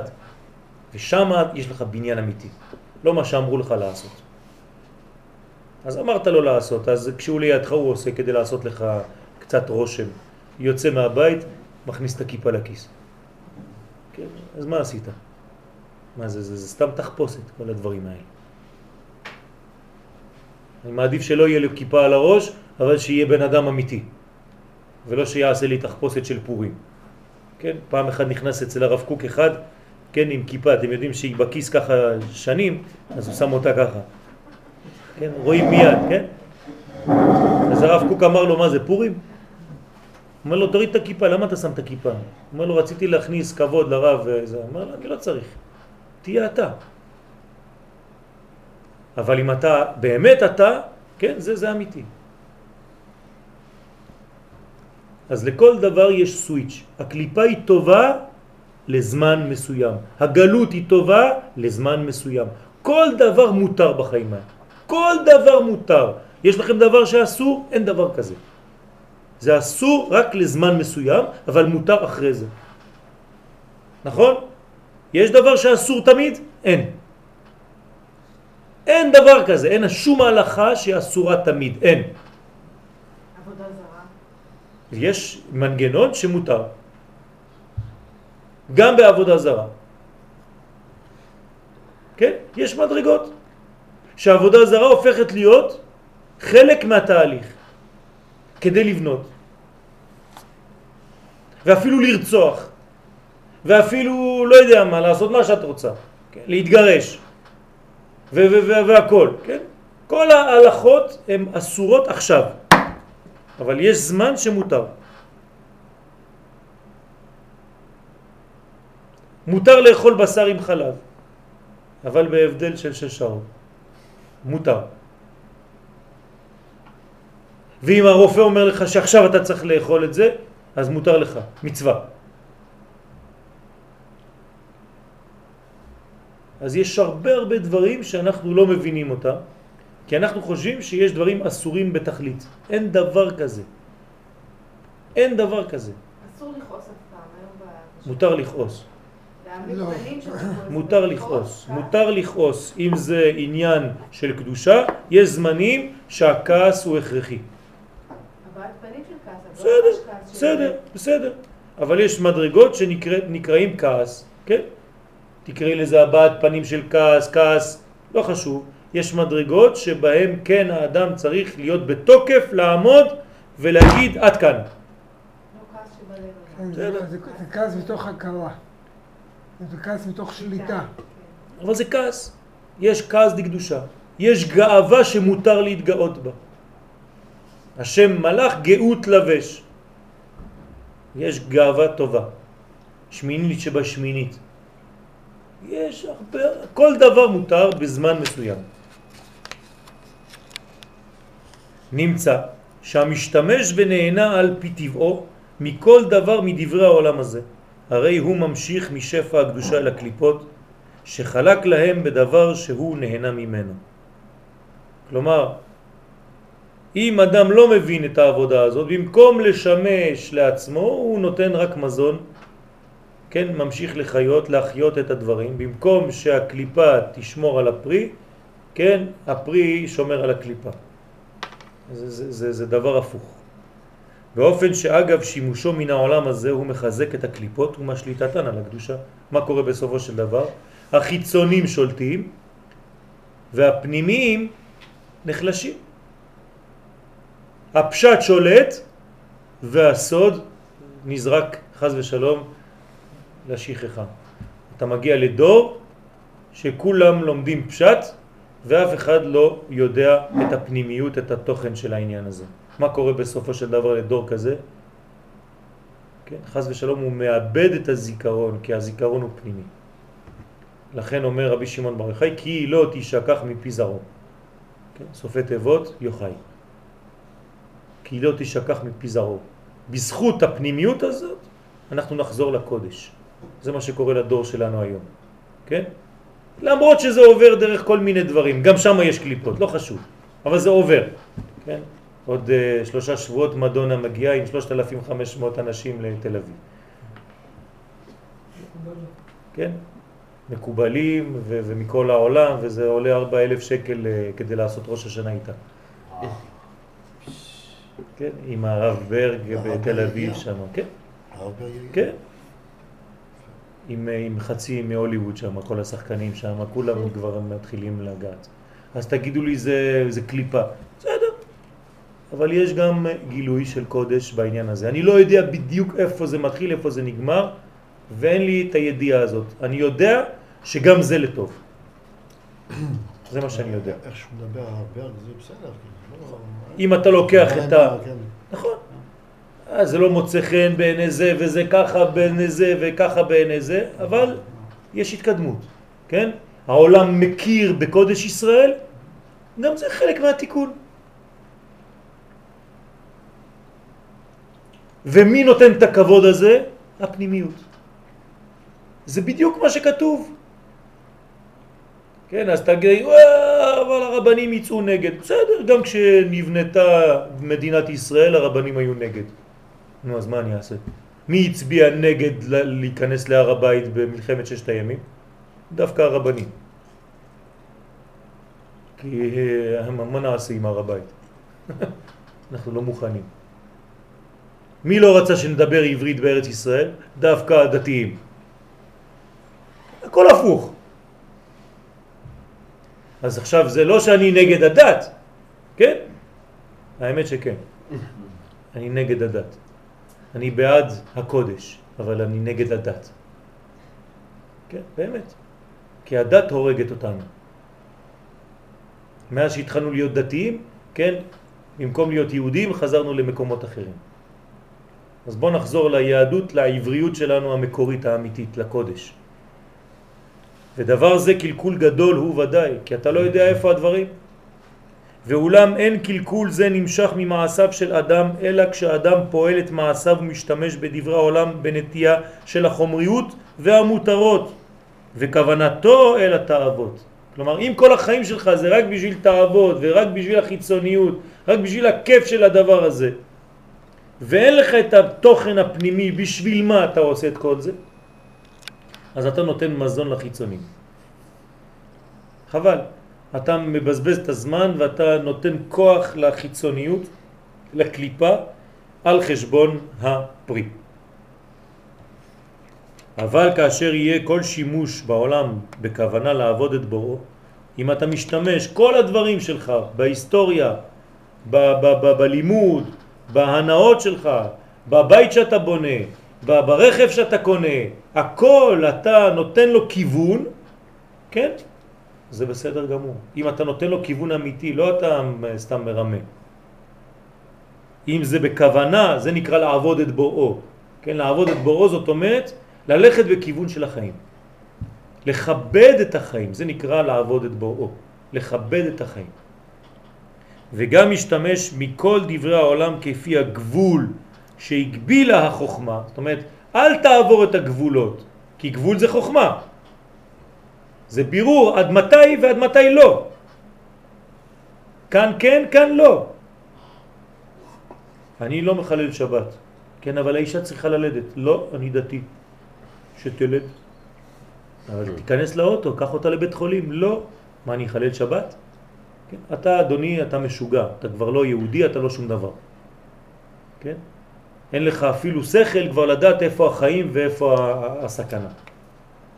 אז יש דברים שאתה צריך לדעת את הדברים הבסיסיים. אל תהיה חסיד שוטה. כן? לפעמים החסידים שותים הרבה. אז אל תהיה חסיד שוטה, תיזהר. שהגבילה החוכמה העליונה, ואני אוהב חסידות, אבל צריך להיזהר לא להיות חסיד שוטה. והגבילה, כן, שהגבילה החוכמה העליונה לשמש כל דבר את האדם בעבודתו. אז הכל אני יכול למצוא עזרה בכל דבר. בכל דבר אני יכול למצוא עזרה. אפילו העבודה זרה היא חלק מהבניין. תסתכלי מה אומר הרמב"ם, שהעבודה זרה של הנצרות היא תהליך כדי להכיר באלוה.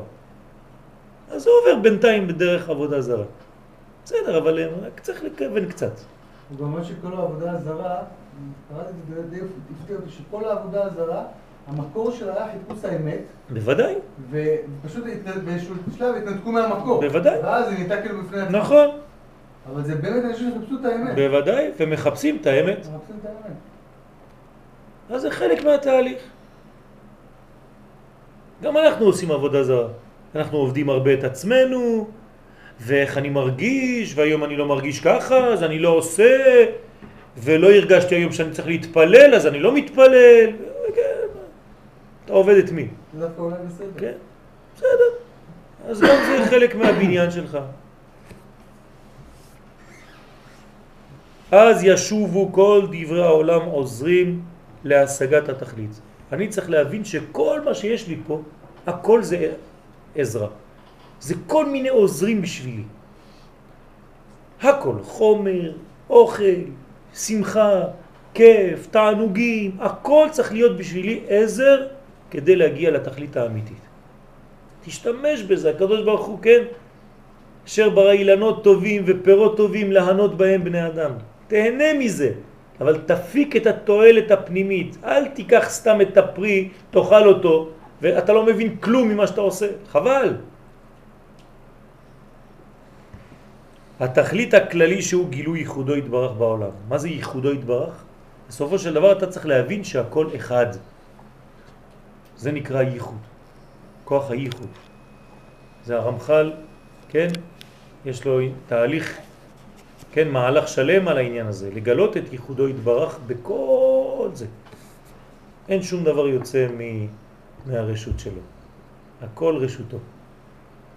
כל מה שאנחנו עושים, עם כל הטעויות, הכל, אין עוד מלבדו. ויחשבו כולם תנאי עבודה. מה זה נקרא תנאי עבודה? יש לך תנאי עבודה טובים, כן? תנאי ייצור נאותים, אז אתה צריך לעשות לעצמך, כן? שכל מה שמסביבך הוא עוזר לך לעשות את העבודה הזאת. תשתמש בזה. תעשה דברים יפים, אבל הכל בשביל הקודש. לגלות את הקודש הזה. לא להתנגד לקודש, כי אתה מתנגד לחיים וסופך ליפול. אתה לא יכול להתנגד, זה זרם נהר. אתה, אתה משוגע. תלך עם החיים, תזרום עם החיים. יש כיוון בחיים, תזרום עם הכיוון הזה של האור. תכבד את החיים, אל תשלוט על שום דבר, רק תזרום. תזרום, הכל צריך להיות טבעי. התורה היא טבעית, זה לא דברים שבאים נגד, אין שום דבר נגד. אין כפייה. אפילו הקדוש ברוך הוא לא כופה. יש רק דבר שהוא בכפייה, זה החיים שלנו. כן?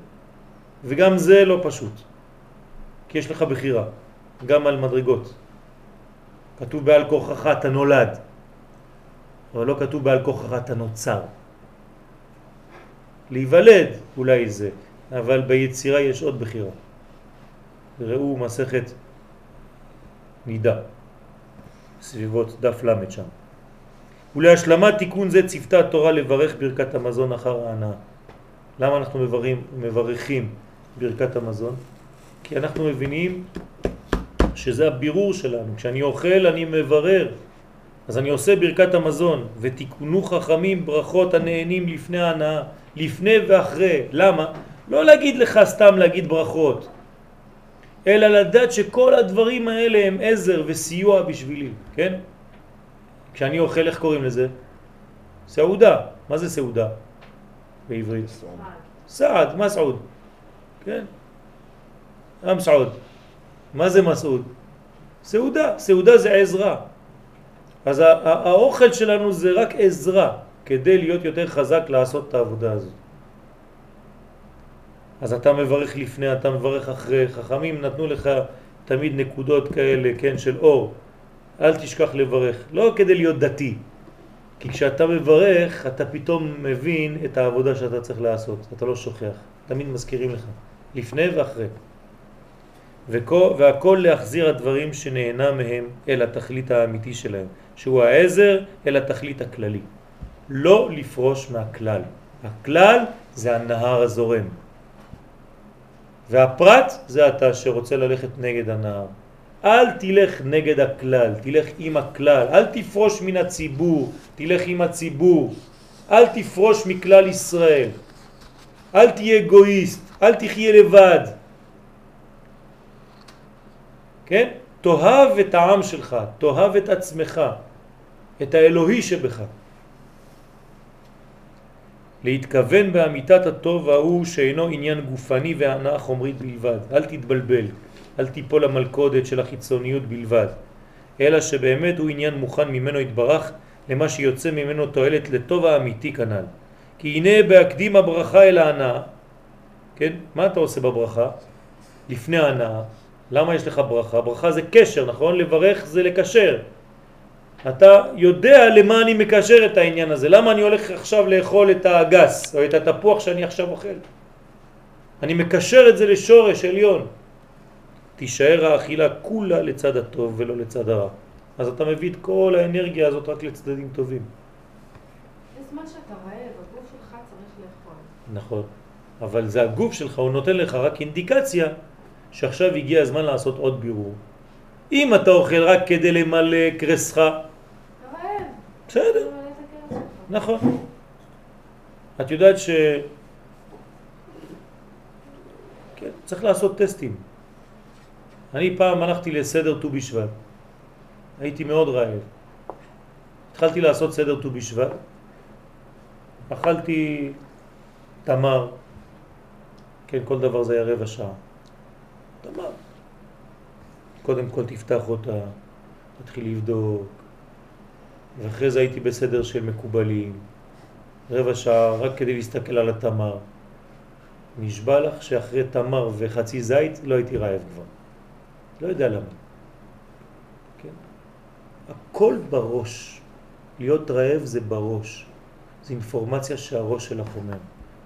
משה רבנו לא אכל 40 יום ולא שתה 40 יום. איך יכול להיות דבר כזה? יש מציאות כזאת? כן. יש בניין. יש בניין. אדם יכול להתגבר על היצרים שלנו. אנחנו היום יום צום, כאילו השם ישמור, אללה יסתר, כולם כמו איזה סמרטוטים. יום אחד. רק אומרים לך יום כיפור, אתה כבר לפני שבועיים לפני, אתה כבר אומר וואי, איך אני עצוב, כן. אין לנו כבר כוח של כלום, למה? הראש שלנו, האינדיקציה, כן? הרי אני, אתם יודעים את זה, נכון? לפעמים אתם קמים בבוקר, אתם לא אוכלים אה, כבר שתיים אחרי הצהריים ולא אכלתם. אבל אם אני אגיד לכם שזה צום, אתה כבר קם עם פרצוף של תשעה באב. לפני שאתה הולך לישון אתה כבר מת כזה. כולם כאלה. הכל בראש, הכל בראש. כי הנה בהקדים הברכה אל ההנאה תישאר האכילה כולה לצד הטוב ולא לצד הרע. כי תיקון הברכות עושה שלא יימשך מאכילתו שפע אל הקליפות אלא מעט. אז תיתן לקליפה מה שצריך, מעט, כי היא צריכה עדיין לחיות. הקדוש ברוך הוא צריך, אנחנו צריכים אותה עדיין. ועיקרו וראשיתו יימשך אל הקדושה. כן? ורק מן התמציץ יגיע אל הקליפות כפי הראוי להם לפי סדר הבריאה. קצת, יש זמן לקליפה עדיין. הלכה למעשה, יש איזושהי דוגמה שאתה יכול לתת? ש- לתת קצת ל- לקליפה? ו- בוודאי, הנה כשאתה רעב, אז יש קצת לבטן גם כן, אבל זה, זה יעזור לי. מה? זה החלק החיצוני הגופני, התאווה של האכילה והתענוג, יש את זה, זה בסדר גמור, אבל איפה העיקר? אז גם הגוף שלך ייהנה, תעשה שלום בין הגוף לבין הנפש, כמו בשבת. תאכל אה, מה שאתה צריך לאכול, אתה אוהב לאכול חמין, תאכל חמין, תעשה את השבת שלך כמו שאתה רוצה, כן? אבל אל תתבלבל, שהיהדות שלך לא תהפוך להיות, כן, חמין בשבת. שזה יהיה חלק, תענוג, אבל בשביל משהו עליון. וזה גם טוב, שיהיה לך כיף. אני לא אומר לא, שיהיה לך כיף. אתה הולך למקווה, תעשה מקווה נחמד, שיהיה כיף ללכת אליו. עם מים אפילו חמים קצת. זה בסדר. אתה לא צריך לסיגופים ולגרד את ה... כן? את הגב שלך בעצים ושיבואו תולעים ל- לאכול אותך. כן, אנשים אה, לא מתנהגים טוב, כן, מזלזלים בכל מיני דברים, ומה הם עושים? איזה תיקון הם עושים? כן, הולכים לכותל אה, 40 יום. מה הקשר, אדוני? מה הקשר? תגיד לי מה הקשר. מה אתה עושה בכותל 40 יום? תתנהג יותר טוב, וזהו. מה אתה הולך לגלגולים בשלג בשביל לתקן משהו שאתה יכול לתקן? תכלס. בשביל מה? כן, אז החסידות היא נגד הדברים האלה. נגד הדברים האלה, כי זה לא בכלל שייך לדור שלנו. אתה יודע איפה יש לך פגם, תתקן אותו אדוני. זה לא בגלל שתלך לכותל 40 יום ותקרא תהילים, שאתה תהפוך אדם טוב, אם אתה לא מכוון להפוך להיות אדם טוב. מה זה קשור בכלל? אה, אתה רוצה תוספת ללכת לכותל ולעשות את תעשה, אבל תתנהג קודם כל, תשפר את מה שאתה יכול לשפר. תכלס, תשפר, אתה יודע איפה הבעיה שלך, תשפר אותה. תיקונים, כולם תיקונים. אתה בורח מהמציאות שלך, אתה בורח מהאמת הבסיסית הפשוטה. זו השאלה בעצם. זה נשמע פשוט. עכשיו אנחנו הולכים כולם לתקן, מיד. הנה עכשיו בכוס הבאה שנשתה, כולם פה יכוונו לה. הבעיה היא באמת שאלה אמיתית, כאילו, למה קורה שבאמת כל אחד באיזשהו רגע כן רוצה, ואז לאט לאט זה מתמוגג. זיכרון. אתה שוכח. זיכרון. בשביל זה יש ראש השנה, יום הזיכרון. ראש השנה נקרא יום הזיכרון. היום הראשון בשנה זה להחזיר לך את הזיכרון, בשביל מה באת לעולם הזה. כן, אף אחד לא זוכר, נכון שזה יום הזיכרון. בשביל כולם זה יום הדין. נהיינו נוצרים. אף אחד לא קורא לזה, וזה כתוב. ביום הזיכרון הזה, אתה אומר את זה, אבל אתה לא חושב על זה. אתה חושב על יום הדין. זה יום של זיכרון, תחזור לזיכרון הבסיסי, מה אתה עושה פה. ו- ואני אומר לכם, ואתם יודעים את זה, כל אחד עם השטויות שהוא עושה, הוא יודע בדיוק איפה הוא יכול לתקן. ואל ת- תעשו לי דאווינים ללכת ל- ל- ל- כן, 40 יום לעשות תיקונים בכל מיני מקומות, כן? אתם יודעים בדיוק איפה התיקון שלכם ואני יודע איפה התיקון שלי ואני יכול לעשות את זה ממש בפשטות ולהתחיל לעשות אותו ולהפסיק עם כל, כל, כל ה... לברוח מהאחריות ומהעבודה. אז צריך להיות אמיתי, צריך להיות אמיתי, כן? כמה שיותר להיות אמיתי, להפסיק עם הזיופים ולהפסיק עם, עם ה, כל, ה, כל הדברים האלה, וכל פעם שאתה רואה מישהו אומר לך, וואי, אני רואה שאתה לא מרגיש טוב, ראיתי בעיניים שלך שאתה ככה, וכל הדאווינים האלה כבר. כן, זה מתחיל להיות כבד, כבד, כבד. לחזור לפשטות. לחייך, להיות אמיתי, להיות שמח ולהיות חבר ולהיות זה. כל אחד כבר הופך להיות לא יודע מה, איזה מתקשר. כן? אז זה טוב, זה נכון, זה אפשרי, אבל תהיה אדם אמיתי, בסיסי. כן? ואם אתה באמת כזה, אל תדאג, זה נותנים לך כיוון מהשמיים ואתה דיסקרטי ואתה יודע לעשות את הדברים האלה. אבל אל תשחק אותה.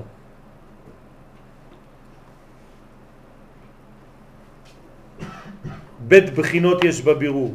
יש בחינת דצח, דומם, צומח, חי, המתבררים על ידי המלאכות שאדם עושה בענייני העולם הזה, כמו חרישה, זריעה, דישה, אפייה, כל זה יש כוונות, בירורים, ויש הבירורים העליונים, כמו בירורי הנשמות, שעדיין נתונות בין הקליפות. שלצורכם צריך המצוות והתפילות לעורר הזיווג העליון ולהמשיך להם מוכין ולהחיותם בסוד תחיית המתים. כן, אני זוכר אה, איזה דיאלוג בין אה, הרב קוק לבין אה, הרדב"ז באגרות ראייה, שהרדב"ז כותב לרב קוק, כן, אני חושב שאמרתי לכם את זה, לא יודע אם זה בשיעור הזה, אם הרב היה יודע איזה תיקונים גדולים הוא עושה, אם הוא לא היה חותם על היתר המכירה, כן, אז בעליונים, כן, אז הרב קוק בוודאי לא היה חותם.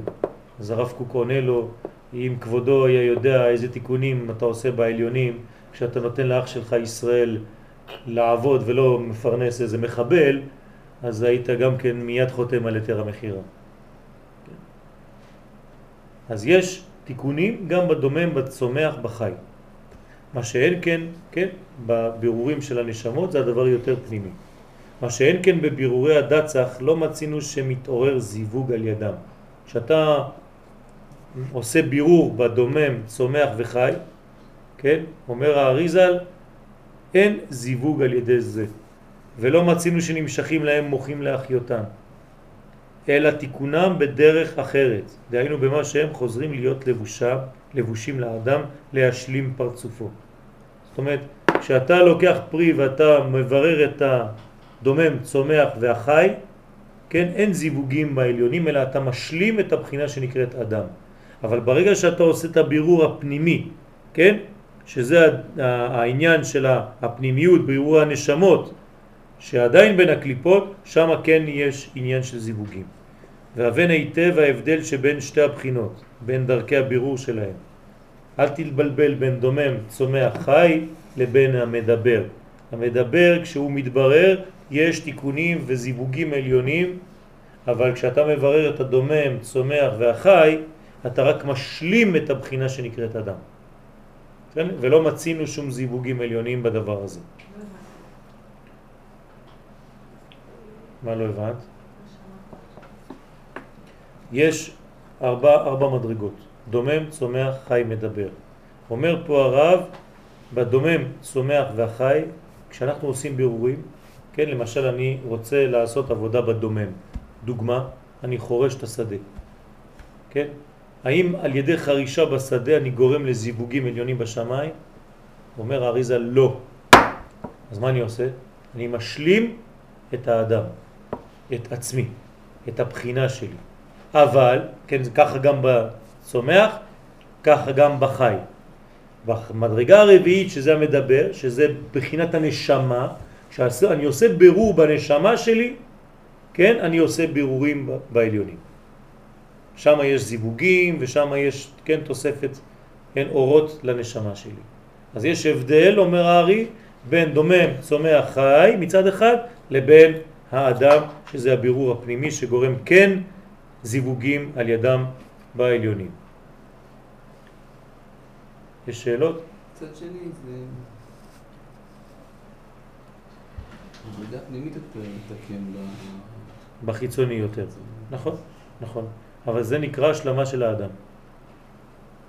נכון. בזה אתה משלים את האדם. כן? כלומר, בגלל שאני מתעסק בדברים מאוד מאוד גשמיים, זה, זה לא בגלל שזה נמוך, הפוך. הדברים הכי עליוניים הם דווקא בחומר הכי גשמי.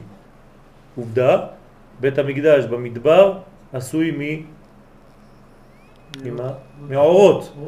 זאת אומרת מחי ומצומח, מעצים, כן? וככל שאני מתקרב לירושלים, אני זורק את כל זה ואני בונה את בית המקדש מאבנים. כלומר, אני יורד יותר לדומם. אז מה יותר גבוה? בית המקדש בירושלים או במדבר? בירושלים, אבל אני ירדתי לדומם, שם זה היה חי. בגלל שאתה יורד לדומם, אתה עולה בקדושה. כי אתה עכשיו אפילו יכול לעשות בירורים אפילו בדומם, באבן. כן, מה שלא היית מסוגל לעשות במדבר, היית צריך לעשות את זה בחי ובצומח. כן? במדבר. אז בסופו של דבר הבניין החומרי, כן, תיקון החומר הוא התיקון הגדול ביותר. וזה נקרא להשלים את האדם. אה, שוב, את העניין של ה... מה שכאילו המדבר הוא זה שכאילו גורר לזיווגים כן, עליונים, כן. וכל שאר שלושת הבחינות ה... זה להשלים את האדם. להשלים את האדם, אבל, אבל עכשיו נניח בן אדם, כן. בסופו של דבר מי, מי, מי מעלה את שלושת הבחינות האלה? האדם גם, משלים אותו. נכון. אבל ברגע שאתה משלים אותו. לכאורה אוטומטית כבר זה יוצר זיווג. כי, הוא עכשיו עושה, אוטומטית כבר, כי עכשיו זה- הוא זה עושה. לא, כי עכשיו הוא עושה מדרגה של בירור נשמה. בן אדם בא עכשיו מברך, הדבר הזה, כן, אוקיי? כן. אז אמרנו שזה... זה לא גורם לזיווגים עליונים. בואו נקרא את זה.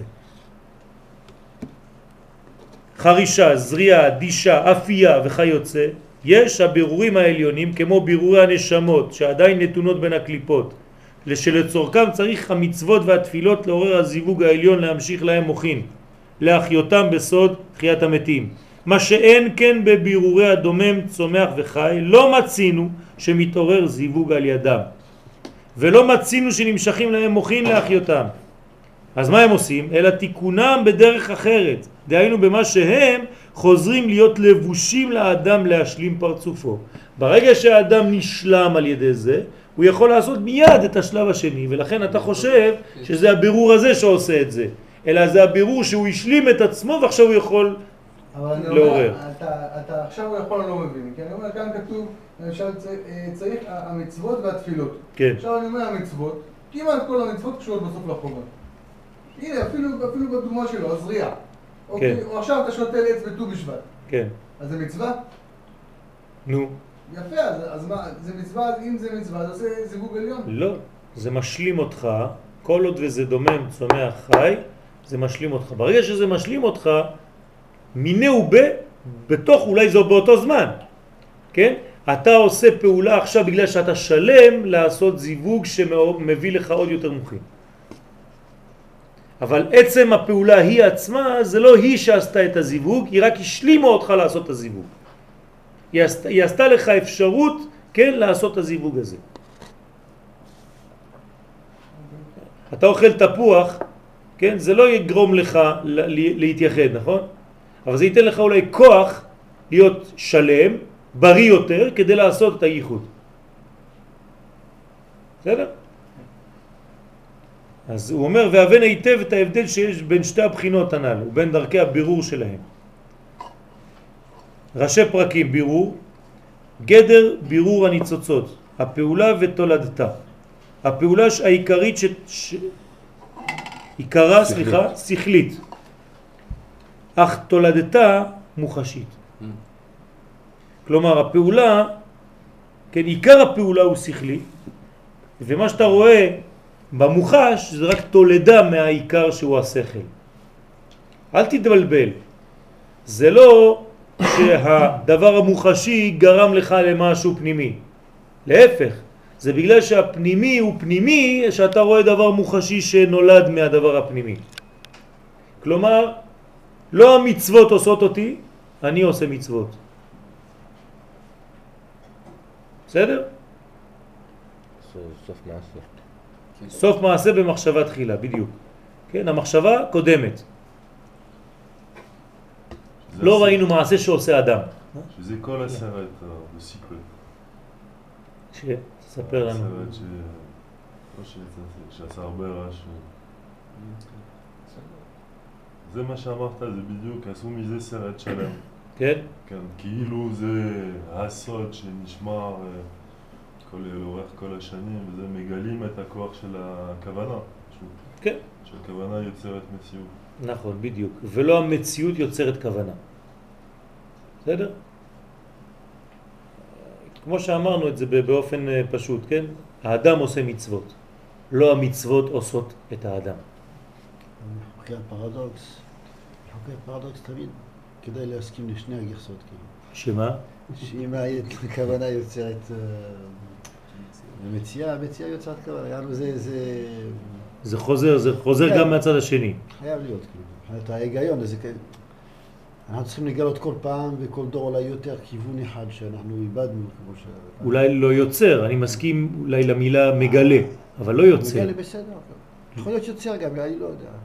אם משהו אמיתי, בדרך כלל להפוך גם אמיתי תמיד. איך יכול... אז... לא, אה, אני- שואל, אז אם זה ככה, אז העולם ברא את אלוהים. העולם ברא את אלוהים. למה לא? כן? כן, למה לא? כאילו, למה לא? כאילו, גם ב- ב- ב- בתפיסה שלנו של אלוהים בראנו אותו. אז אתה עכשיו הולך לכיוון של הפשט. בראשית ברא אלוהים. בראש. הבראשית הזוהר- ברא את אלוהים. אה, כן. לא, זה, אה, הזוהר אומר שבראשית, עם ראשית. אה, זה משהו אחר. אז משהו ברא אלוהים, כאילו. כן. עם ראשית, שהוא דבר, אה. בסדר, אבל פה- לא אבל פה אנחנו באלוהות. אלוהים. אבל פה לא. אנחנו באלוהות. אנחנו לא בהוויה. אלוהים זה כבר טבע. אתה מסכים שהמילה אלוהים היא דו... שתיים? נכון, כי זה טבע. זה טבע, זה טבע, זה לא- זה לא י' כו' כ'.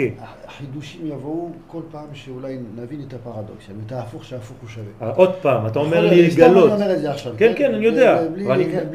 אני מסכים לגילוי, כן. אבל אני לא מסכים ליצירה. אז זהו. כן, אני לא אולי חושב אתה ש... צודק, לא אולי אתה צודק, אולי יש גבול לרוורסיביליטי. אני חושב שבאמת המעשה של- שלי יכול לגלות משהו פנימי, אבל לא ליצור אותו, לא לבנות אותו, הוא היה כבר. לא- אני לא לא. בסדר. לגלות כן, אני מסכים, אבל ליצור, קשה לי להבין דבר כזה, אני חושב שזה סותר את את הבחינה הרוחנית. יצירה זה בכל זאת עולם בו יותר נמוך. אתה צודק, אני, אנחנו, זה נכון, נכון, גם בריאה זה עוד. אה, לא כן. גם בריאה זה עוד מילים, נכון? כן. אבל בשורש, כן, כן, אני חושב שזה רק מהצד של, של, של הרוחני שיוצר גשם. כן, הגשם לא יוצר רוחני, הוא מגלה אולי את הרוחני, נכון.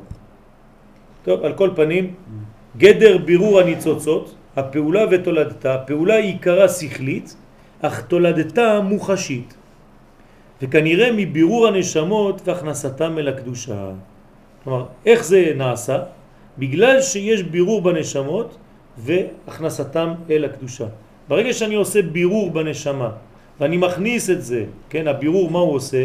הוא מחזיר את הנשמות, את הניצוצות למאגר של הקודש, אז זה נקרא בעצם בירור של, אה, של הנשמה. זה המדרגה הראשונה. ב' כל הבריאה דרך בירור נבראה. כלומר, כל הבריאה, הבריאה זה בירור. רוצה לומר, בתוך המלאכים קדמאים דמיתו. כלומר, בתוך כל מה שקרה בשבירת הכלים, שמה בעצם נבנתה, כן, נבנה התהליך של הבריאה. זאת אומרת שבעצם כל הבריאה מה זה? תהליך אחד גדול של בירור ניצוצות.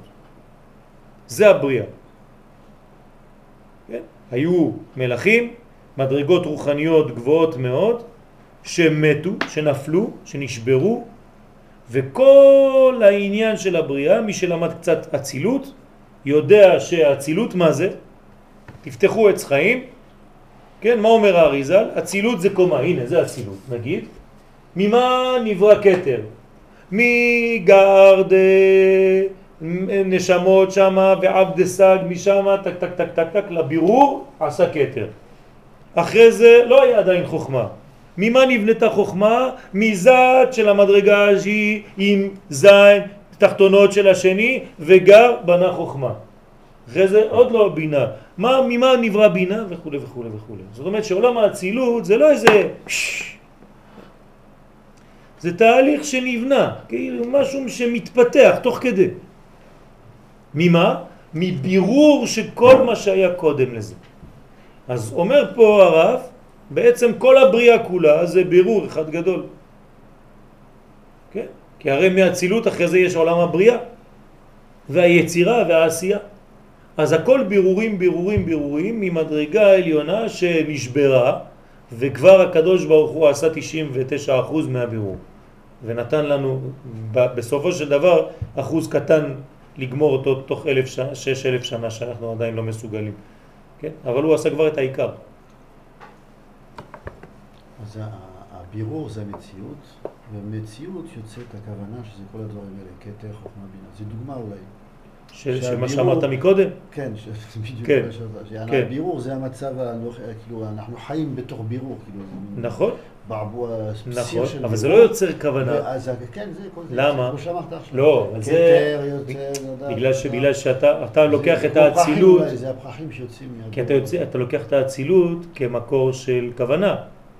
לא, זה דומה לכוונה כל הדבר הזה, כתר חוכמה בינה, זה לא... אבל מאיפה זה...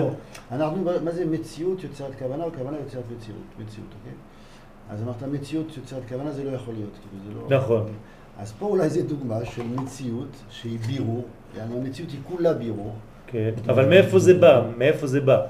זה כבר יצא לפעולה. מאיפה זה בא? מאיפה זה יצא לפעולה? זה קורה. מה זה זה קורה? כל הזמן. לא, זה- אבל זה הבסיס. הבסיס. אין, אתה לא מחפש יוצר שם, זה קורה, זה סיר שירו קרה, והוא לא, אבל יש... את ה... המלכים כשקדמו לעולם האצילות. בסדר? ששם התחיל הבירור. מאיפה הם יצאו? מהמאציל. כן. המאציל אנחנו לא הוא לא בירור. אם אני עושה בירור במאציל, זאת אומרת שיש במאציל טוב ורע. כן, לא? כן? אז זה כתוב, מאת השם לא כן. תצאנה הרעות והטוב.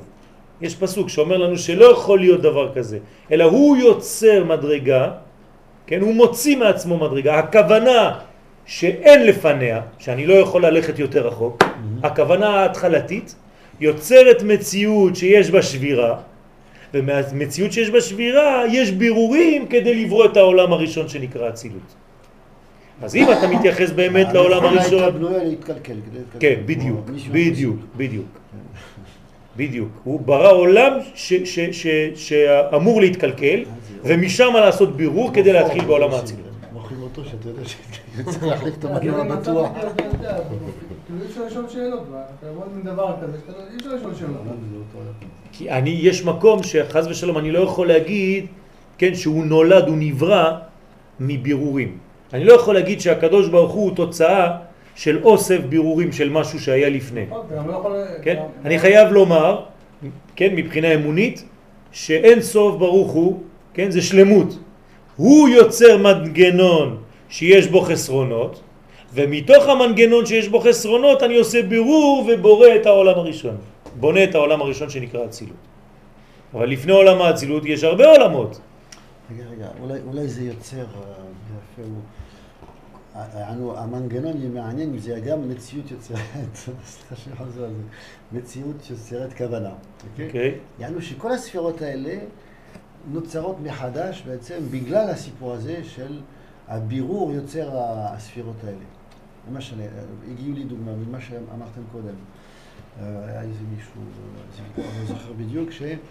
אה, לא, אתה אמרת, לא צריך ללכת 40 יום לכותל, לא צריך לעשות 80 גלגולים בתוך השלג אם עשית חטא כזה או אחר. אתה, יש ספר של בן איש חי עכשיו, שמביא את כל התיקונים העצומים לעשות, ואתה אמרת, לא צריך לעשות את זה. כן. אמרתי פשוט- שאפשר לעשות את זה אם אתה מתקן לא, בנוסף. לא, לא, אמרת עכשיו, לא. בדיוק. אמרתי, עכשיו אתה- בדור שלנו, כן, אתה רק כן, צריך בדור ש- להפסיק את המעשים הרעים, וזהו אחד. ולעשות את המעשה הטוב, להוסיף את הטוב. את ה-40 יום בכותל לא צריך אולי, אמרת. לא?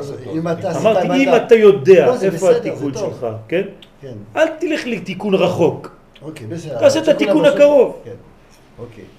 אז יענו אולי נוצר מצב של בירור שונה. עכשיו, הדור שלנו, אני חושב שרבי מלובביץ' רצה רק לצחצח את הכפתורים, כן. יענו, אולי לפני מאה שנה, בגלל המידות, וזה היה צריך לעשות 80 יום בשלט. נכון, נכון. עכשיו, אנחנו מבוררים כל כך, שיאללה, תבקש סליחה, תעשה, תשנה את, אה, את ההתנהגות שלך, ודי בזה, ולא תצליח, אני משתגע עם כולנו. ו-40 ביום בכותל, הפקקים שם, הם כולם מנסים את זה. זה- אז באמת, תתקן. אז זה לא שאני מזלזל בתיקונים לא, לא, האלה. לא. אני רק רוצה לומר שהרבה אנשים בורחים מהתיקון הפרקטי האמיתי. כדי לעשות תיקון רחוק, רחוק, רחוק. אז- זה לא שזה לא מתקן, אבל זה... נכון, נכון. אז זאת אומרת ש... כאילו הבירור של המציאות בעצם השתנתה מלפני מאה שנים. כן, אז, בוודאי. זה- אז, אוקיי, אז זה יוצר משהו חדש, כאילו. בסדר, זה חדש לגמרי. אבל זה לא כוונה חדשה. היא חדשה. והיא יוצרת ספירות חדשות. אבל לא כוונה ואז חדשה. אולי כתר חדש, ומלכות חדשה וכל זה. ובעצם זה, זה הדבר הדינמי, זה. הדינמיות של המערכת. מה שאתה רוצה, זה נכון. זה יוצר זה וזה יוצר זה, ככה. מציאות יוצרת כוונה, הכוונה יוצרת... בגלל שהכוונה יוצרת מציאות ועושה יותר יפה, אז המציאות יוצרת יותר יפות. אז בוא. אני אני אלך לכיוון יותר שלך. אני אלך לכיוון שלך. אני אלך לכיוון שלך. אני אלך לכיוון שלך, אני מקבל מה שאתה אומר, אבל השורש, כן? השורש הוא כוונה. שיוצרת מציאות שאחרי זה יכולה להביא כוונות אחרות. בסדר. רק מתוך אה, פינג כן. פונג, אה, פינג פונג הגיוני. לא, לא, כי אני כל לא... מי שאומר מה שאתה יכול להגיד, אתה יודע, השורש של הכוונה, היא בסדר. החומר ההיולי, מה שלא זה, יענו, המציאות הקודמת. לא, זה החומר. חומר. אז החומר הזה שהוא קודם, אתה יכול גם להבין שהוא קודם לכל. לא, לא. סתם. זה בריאה. אם הוא... אם הוא... אם שגם אם אלוהים החומר... בסופו של דבר הוא נברא מחדש מכל ההליך הזה. אז בנקודה הסופית שהיא עכשיו, אלוהים הוא שונה מההתחלה. אלוהות, אלוהות. כן, זה משהו אחר. יכול להיות גם... זה משהו אחר. השם גם אלוהים יכול להיות שהוא השתנה. כן. יכול להיות. זה כמו... זה- אני מאמין בכל זאת, אני מקווה. אם אני עכשיו לוקח כל אחד מכם, אני אתן לך דוגמה. תכתבו לי פה קידוש השם וחילול השם. כן? מי רוצה לכתוב על הלוח? לא יודע. לא, אני שואל באמת. מישהו רוצה לבוא לכתוב פה? לא. בוא בוא תכתוב. תכתוב פה. תכתוב לי חילול השם. תכתוב. ככה, תכתוב. קידוש השם, תכתוב חילול השם וקידוש השם. יש את שניהם. אוקיי. אתה היית כותב ככה? כאילו? מי רוצה לכתוב עוד? לראות שיש כמה דרכים. אה? וה... כאילו לא לא לכתוב את השם ל... לא. אפשר-. לכתוב ככה? חילול השם. אה, כן, כן. אפשר או לא? טעות. אי אפשר. צחי כתב את זה בדיוק כמו שצריך. אסור לכתוב ככה. אין דבר כזה חילול השם. זה חילול של השם, לא חילול, כי זה י' כו' כ'. אי אפשר לחלל י' כו' כ'. אבל אתה יכול לחלל את השם, את הגילוי. אז כתבת את זה יפה. אבל הרבה אנשים כותבים חילול השם ככה. זאת טעות חמורה, זה כפירה ממש. וזה זה הולך לכיוון הזה, שאי אפשר לחלל את השם, אין דבר כזה. אתה יכול לקדש או לחלל את השם? את השם, כן, אבל לא את י' כו' כ'. בסדר? זה דיוק, אבל זה הולך קצת לכיוון של מה שאמרנו. עדיין לא משכנע. כן? כי השם, חילול השם זה לעשות חורים בתוך השם. בתוך השם. מה זה השם? אבל מה זה השם? יכול להיות, כן. ה- שם זה גילוי. ה- ה- לבוש. כן. זה לבוש. כן. שם אתה יכול לעשות חורים או, או ל- לזה, אבל בתוכן, כאילו. בי' כו' כבהוויה, אין דבר כזה. ולקדש? אותו דבר. ברגע לאלה ש-. מה, אתה, מקדש אותו? כן, כן. נכון, לאלה מכל כן. לא, לא, ברכתה. אז צודק. יש מה, אבל אבל- אלא מן כל ברכתה דאמרן בעלמא. נו, מה זה אומר?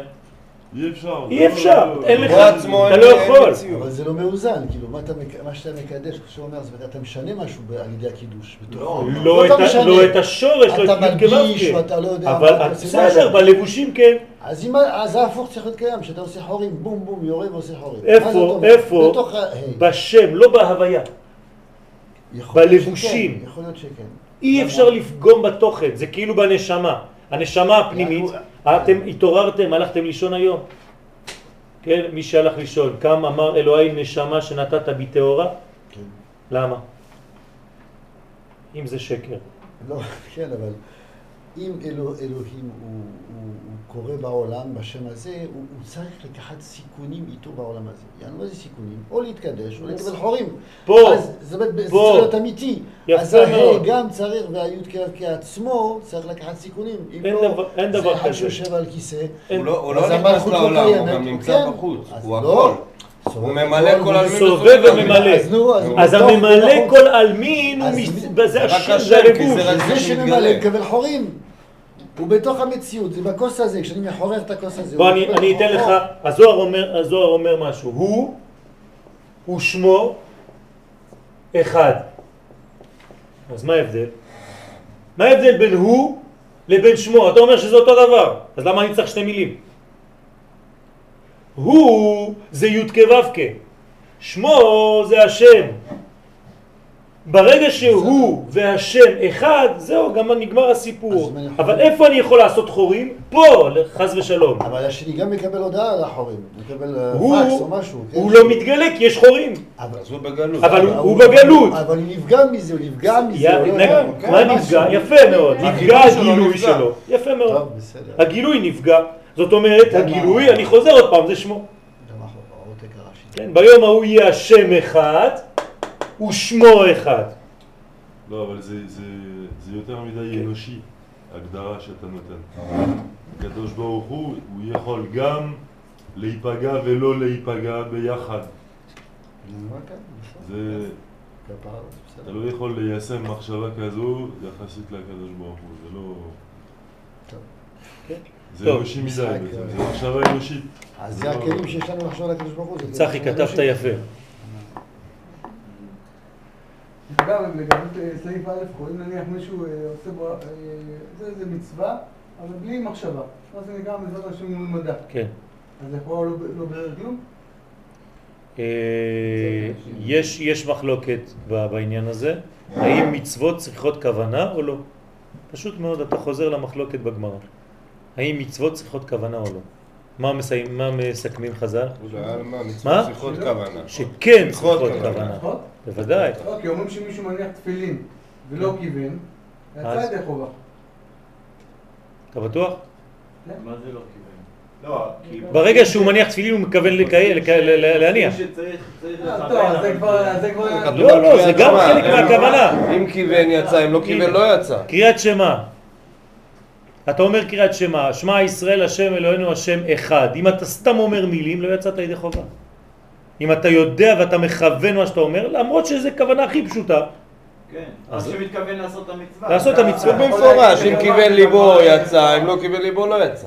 בסדר, אתה יכול להגיד גם, מספיק שאמר את זה, רק אמר את זה, עצם זה שזה עבר לו במוח, זה כבר... אה, אם הוא הלך לכיוון לעשות תפילה, כן, עכשיו אני הולך להניח תפילין, כיוונתי להניח תפילין, זה חלק מהכוונה. אין, אני אגיד לך, אין מכוון אחד בעולם הזה שמכוון כמו השני, אין. אפילו שהם למדו באותה ישיבה, הם יודעים אותם כוונות. למה? למה זה בלתי אפשרי? כי אין סוף לכוונות. אתה יכול לכוון מהפשט, הכי פשט, אני עכשיו מכוון להניח תפילין, ואני יכול להיכנס עד לסוד הכי עמוק וזה אף פעם לא נגמר כי אני תמיד יכול להוסיף דברים ולראות מכל מיני כיוונים ואף פעם שום תפילה לא תהיה דומה לחבר שלו. תראו לי את המכוון שהכי מכוון ואני אראה שהוא לא יודע לכוון. נכון, זאת אומרת שתמיד אתה יכול להוסיף. אין כוונה אחת, אין דבר כזה מישהו שעושה כוונות והשני לא. אז ברגע שמאמינים להגדרה כזו, בעצם אתה אומר, מספיק שבן אדם עשה את הפעולה, נכון, זה חלק זה מהכוונה. כבר כאילו, זה כבר נכון, משהו. נכון, זה חלק מהכוונה. כן. אז, אז, אז יוצא מכאן שכל מעשה, כל מעשה בסופו של דבר הוא תולדה של מחשבה. אפילו אם אה, אין דבר כזה מצוות אנשים מלומדה בעצם.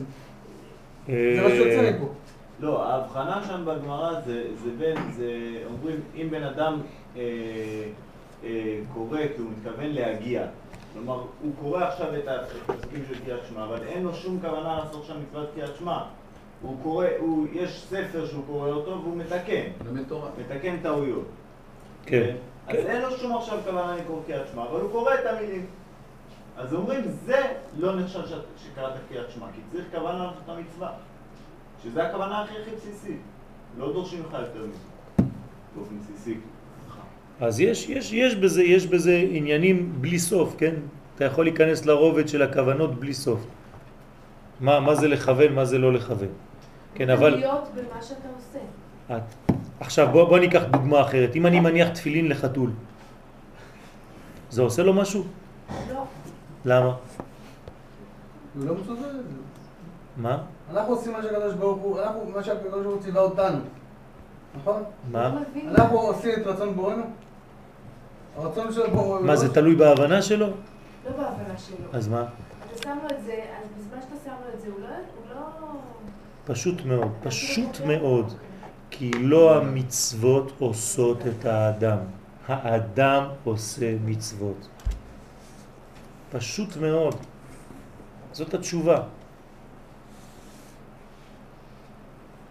אני יכול לעשות פעולות על, על דבר שהוא לא שייך, כן, אני לוקח גוי, אני מניח עליו תפילין, זה עושה משהו? הוא לא מצווה בזה. אז המצווה הזאת לא תעשה עליו כלום. אולי הדבר הזה שהנחת תפילין, אולי יביא אותו... בסדר, זה משהו אחר, אבל הוא לא מצווה. בוא נגיד משהו אחר, גוי ששבת חייב מיטה. עוד יותר גרוע, מסכן. אתה רוצה לעשות לו שבת, חשב עכשיו הוא חייב מיטה בגללך. כן. לא. לא. למה אתה רוצה לחייב אותו לעשות שבת? אם הוא לא ישראל, הוא לא מחויב. גם בשביל להרוג אותו. אה, מסכן, למה אתה רוצה להרוג אותו? הקדוש ברוך הוא בורא, אתה רוצה להרוג? מה, אין מקום לגויים בעולם הזה? כן, אסור להיות uh, בכיוון הזה, צריך להיזהר. כן, יש מקום לאומות העולם, כי ביתי בית תפילה יקרא לכל העמים. לא, הוא כיוון לכמה כאלה ש... הם מקבלים, מקבלים קורבן של גוי בבית המקדש או לא? בטח שמקבלים. מקבלים קורבן של גוי. בא לבית המקדש, בא לירושלים, אף אחד אסור לו להגיד לו, מה, איפה אתה בא? מה, אני, אני רוצה להקריב קורבן לקדוש ברוך הוא, מותר לי. בטח שמותר לך. אתה לוקח את הקורבן הזה, מקריב בשבילו. כלומר, אתה הופך להיות כהן בשביל אומות העולם. ממלכת כהנים וגוי קדוש. כולנו כהנים. בסופו של דבר, אני חייב לקחת את, ה, את מה שהגוי רוצה ולהעלות אותו הלאה. זו העבודה שלי כישראל. כן? אז עוד פעם, כל העניין הזה זה עניין איפה אתה נמצא. אז בוא, בוא נמשיך. בירור זה הוא כלל המעשה הנעשה בששת ימי בראשית בידי שמיים. כלומר, מה שהקדוש ברוך הוא התחיל, הוא התחיל בבירור, והוא עשה את זה בששת ימי בראשית. בסדר? עד? עד מה? עד שמגיע שבת. בסדר? ד' לא כל מה שנפל לקליפות, בוא, בוא נמשיך ברעיון. הגיע שבת, מה, מה, מה הקדוש ברוך הוא עושה? שבת וינפש. שבת וינפש, לא שבת וינפש, שבת וינפש, כן? הרבה אנשים אומרים שבת וינפש. זה לא שבת וינפש, זה פעולה, זה שם פועל, הוא שובת, שבת וינפש. עכשיו הוא שובת, אבל הוא ברא אדם ביום שישי. אז ברגע שהקדוש ברוך הוא שובת, מה עושה אדם? מתחיל לעבוד. זאת אומרת שעכשיו אנחנו באיזה יום? יום שישי. לא. שבת. אנחנו ביום השבת של הקדוש ברוך הוא, ובשבילנו מה זה? שש אלף שנה. אנחנו בשבת של הקדוש ברוך הוא עכשיו.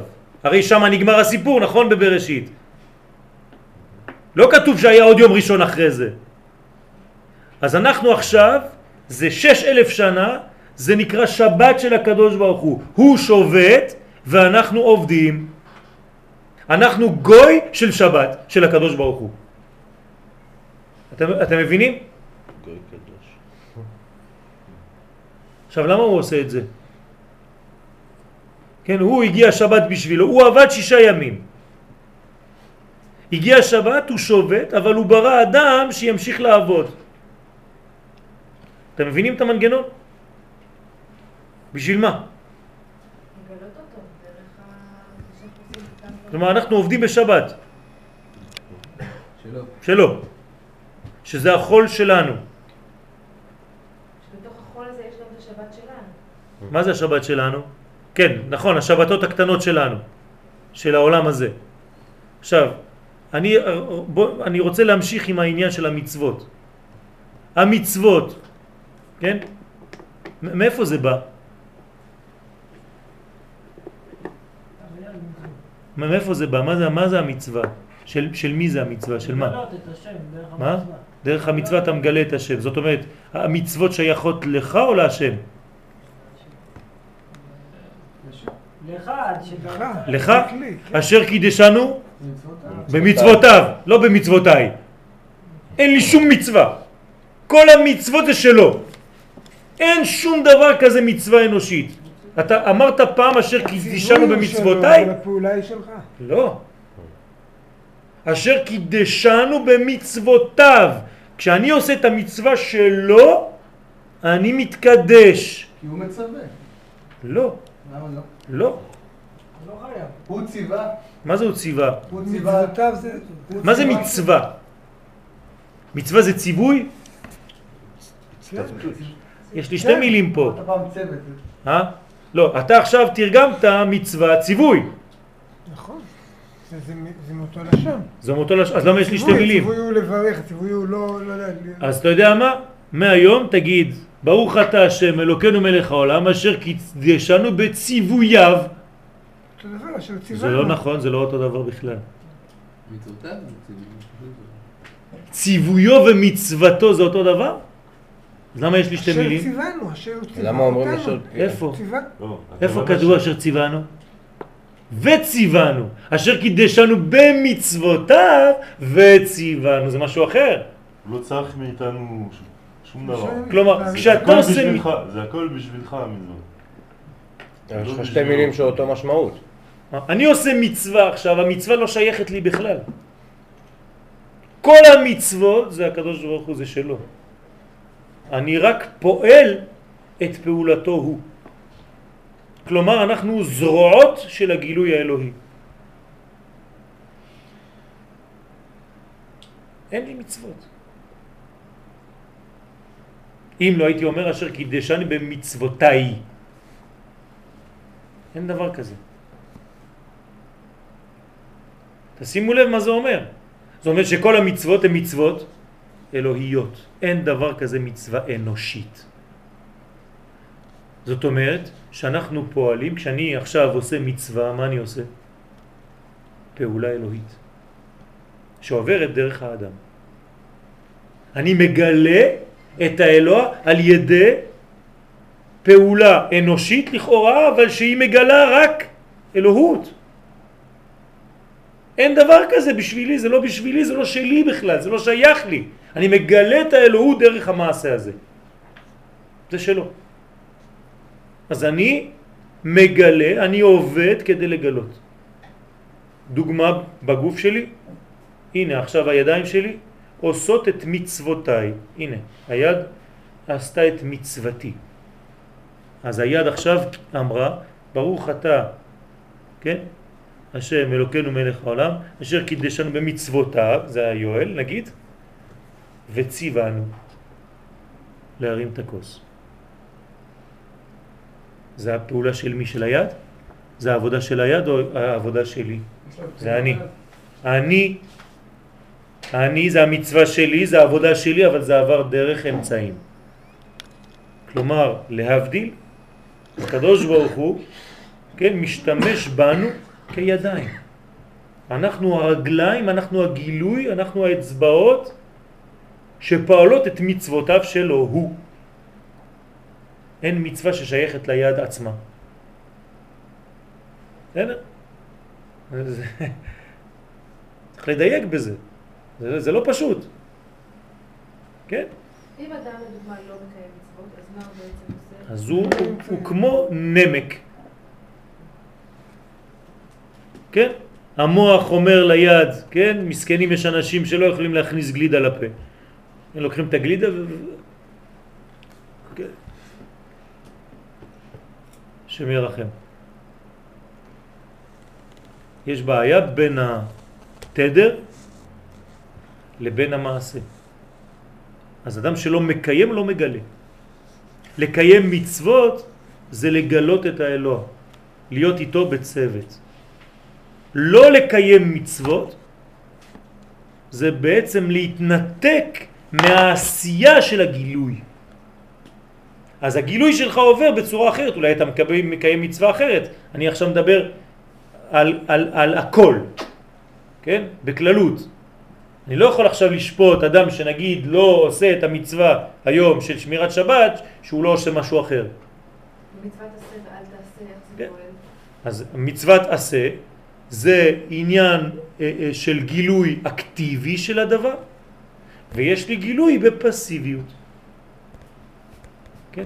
למשל, איך אני יכול להגדיר את הקדוש ברוך הוא? שהוא לא. יפה מאוד, דרך השלילה. אני לא יכול להגיד, הקדוש ברוך הוא הוא זה. למה אסור לי להגיד דבר כזה? צמצם אותו רק לזה. אני מגביל. אותו. בעייתי מאוד מה שאתה אומר עכשיו. שמה? כמו שאתה לא יכול לחלל או לקדש אותו, אתה לא יכול להגיד מה הוא כן וגם מה- הוא לא, אתה לא יכול להגיד. אז למה אתה אומר אין סוף, ברוך הוא? כי אין לך- כי אתה צריך להגיד משהו. אבל תכלס, אין סוף, נכון? אין סוף גם כן, מה זה אין דרך- סוף, אבל זה דרך השלילה או דרך החיוב? אז סוף. דרך השלילה. זה דרך השלילה או דרך החיוב? אין סוף ברוך הוא. שלילה. דרך השלילה. למה כתוב בגמרא מי שאומר, מוסיף בעמידה, ברוך אתה השם אלוקים מלאכם, האל הגדול, הגיבור והנורא והיפה והחכם והגיבור והיפה והשפיץ והלבן והגדול והנורא וה... לא יודע מה, מה אומרים לו? משתיקים אותו. למה? תגיד מיליון וזהו? אתה הגבלת אותו למיליון, לא. אז קבעו חכמים להגיד האל הגדול, הגיבור והנורא, כי זה בעצם ג' קווים. אבל זה לא אומר רק גדול, רק גיבור ונורא. זה אומר הכל. זה חסד, גבורה ותפארת שזה בלי סוף. אתה לא יכול, אתה תמשיך, אומרים לו יאללה תרד מהטבע, תפסיק את השטויות שלך.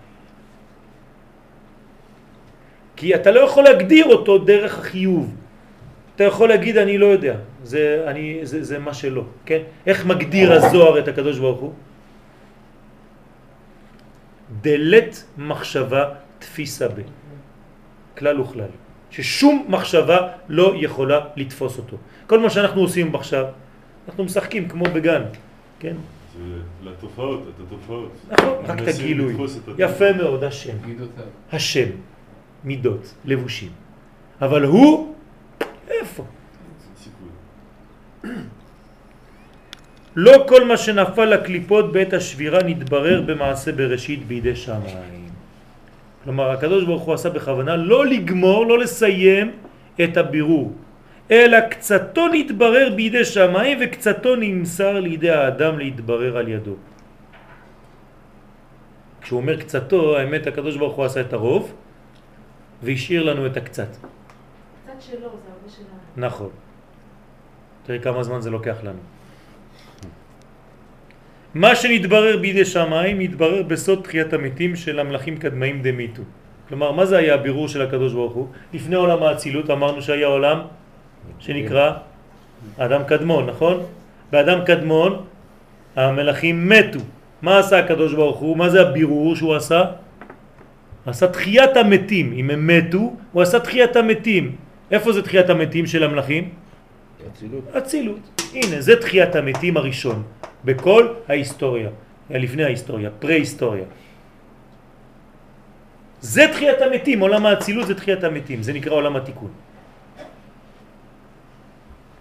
שבהתחבר בין במה, כלומר חלק נקבה בחלק זכר, בין קם לתחייה, החלקים שמתו זה היה שמות בן, כן, מלכויות דשם בן, זה נקרא בתורת הקבלה, קמו לתחיית המתים בגלל שמה בא והחייה אותם. בסוד התקללות במה, כן? מה זה גמטריה אדם. זאת אומרת שבתחיית המתים בן, כמה זה גמטריה בן? 62. לא, לא, בסדר, זה אני יודע, אבל כמה זה? בהמה. הנה, בהמה זה שם בן. 52. אני צריך את שם מה? אדם. 45. כלומר, המה, שזה 45, אדם, מחיה את שם בן שהוא בהמה. פשוט מאוד. זה שם מה וזה שם בן. ברגע שאני מחבר מה הוא בן, אני עושה תחיית המתים. מה זה היה המוות? כשהיה חסר מה והיה רק שם בן, היה רק בהמה, לא היה אדם. זה נקרא מלאכים שמתו, נשברו.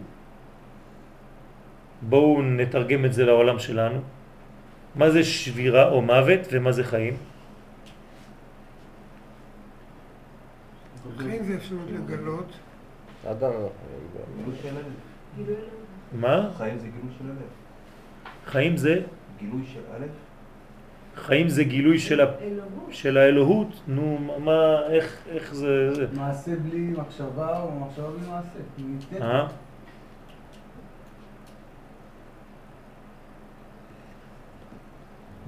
מחשב, מעשה בלי מחשבה, זה גוף בלי נשמה, אתה אומר, ומחשבה בלי מעשה זה נשמה בלי גוף, כן?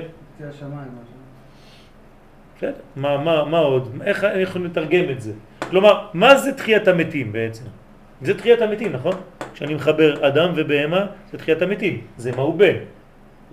תוצאה. נשמה בגוף. דרך אגב, כמה זה שניהם ביחד? 97. זה בגימטרי הזמן.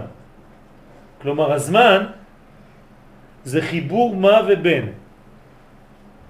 אדם ובהמה. אני חייב בחיים שלי, כן, לא לזרוק את הבהמה, אלא לגלות את האדם שבי דרך הבהמה שבי. אם אני זורק את הבהמה שבי, כמו שאומר הדת, מה אומרת לנו הדת? הגוף שלך זה זבל, לא שווה כלום, כל העולם הזה זה חומר, העיקר זה הרוח, כן? כשאני קצת מגזים, לא צריך את ארץ ישראל, אתה יכול לעשות תורה אפילו בניו יורק. אותו דבר.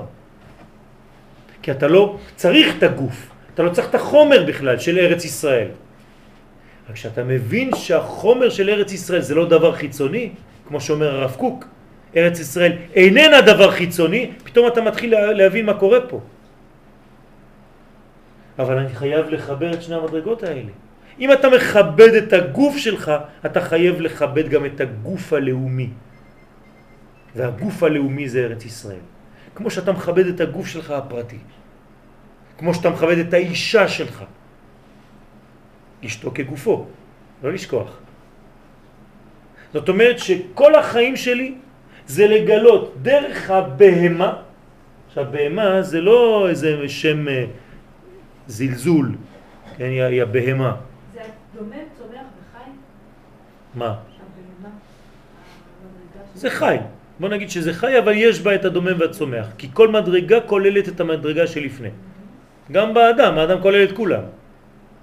כן? יש בנו כוח הצומח, כוח הדומם, כוח החי וכוח המדבר. זאת אומרת שאני צריך לדעת, אם אני חוזר למה שאמרתי בהתחלה, מה זה בהמה? בית המה. הם שניים. זאת אומרת, עולם הפיצול, עולם הפיזור, עולם הפרטים. אני חייב לגלות בעולם הפרטים שלי את עולם הכלל. ברגע שאני מגלה את הכלל בפרטים, אני חי. אני חי בזמן ואני עושה תיקון. אם אני מפריד את הפרטיות לכלל, מהכלל, כן, אני בעצם הורג את המדרגה של התיקון. אין תיקון. מה עשה הקדוש ברוך הוא? תן בחירה. כי לבן אדם לא יכול לבחור, אם הוא מנותק מה...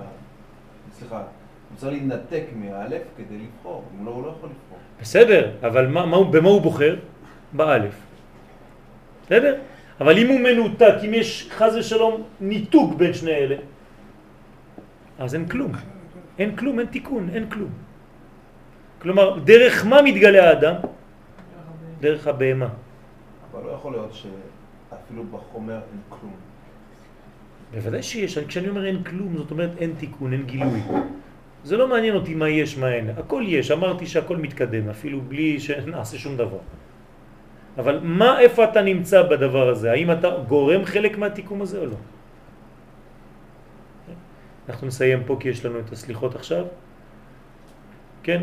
אבל לדעת, להבין שזה מהו בן, אני רק מסכם ונמשיך בעזרת השם פעם הבאה, לפני עולם האצילות, שזה העולם הראשון של האצילות. היה עולם שנקרא אדם קדמון. בעולם הזה הייתה שבירת הכלים. בשבירת הכלים היה רק את המדרגה הזאת, בהמה. כלומר, כל אחד חשב שהוא מציאות בפני עצמה. מה זה עולם התיקון? שפתאום כל המדרגות האלה גילו שיש בפנים, בתוך הבהמה, אדם.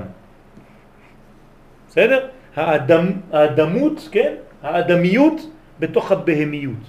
זה התיקון. וזה הוליד את עולם האצילות. כלומר, עולם האצילות זה אדם ובהמה תושיע השם. אדם ובהמה תושיע השם. זה לא סתם מילים. כלומר, רק כשיש אדם ובהמה יש ישועה, יש גאולה. אם האדם לבד לא מתגלה דרך הפרטים, זה כמו נשמה שאין לה גוף, אין גילוי. יש הרבה נשמות שאין להם גוף, גם בחדר הזה עכשיו. הן באות ללמוד, מסכנות, כן? אין להם גוף. ואם היה גוף בלי נשמה, יש מלא שמה בקריית שאול, גבעת שאול, כן? גופות בלי נשמה. זה בהמה בלי אדם. אדם ובהמה זה ישוע, זה חיבור שניהם. אתה רוצה לחיות? תחבר את הבהמי שלך עם האדם שלך. זה עולם האצילות. אתה פתאום הופך להיות אצילות. ולכן אצילות זה א' והצל שלו. זה בצל האלף, אתה חי בצל האלף, זה נקרא אצילות. בסדר? בלי זה אין תיקון. אתה חייב תמיד לחיות בצל האלף, בצל האחדות, אבל יש גם צל, אין שום בעיה. בצל אל, בצל אל, אותו דבר. עד כאן בעזרת השם.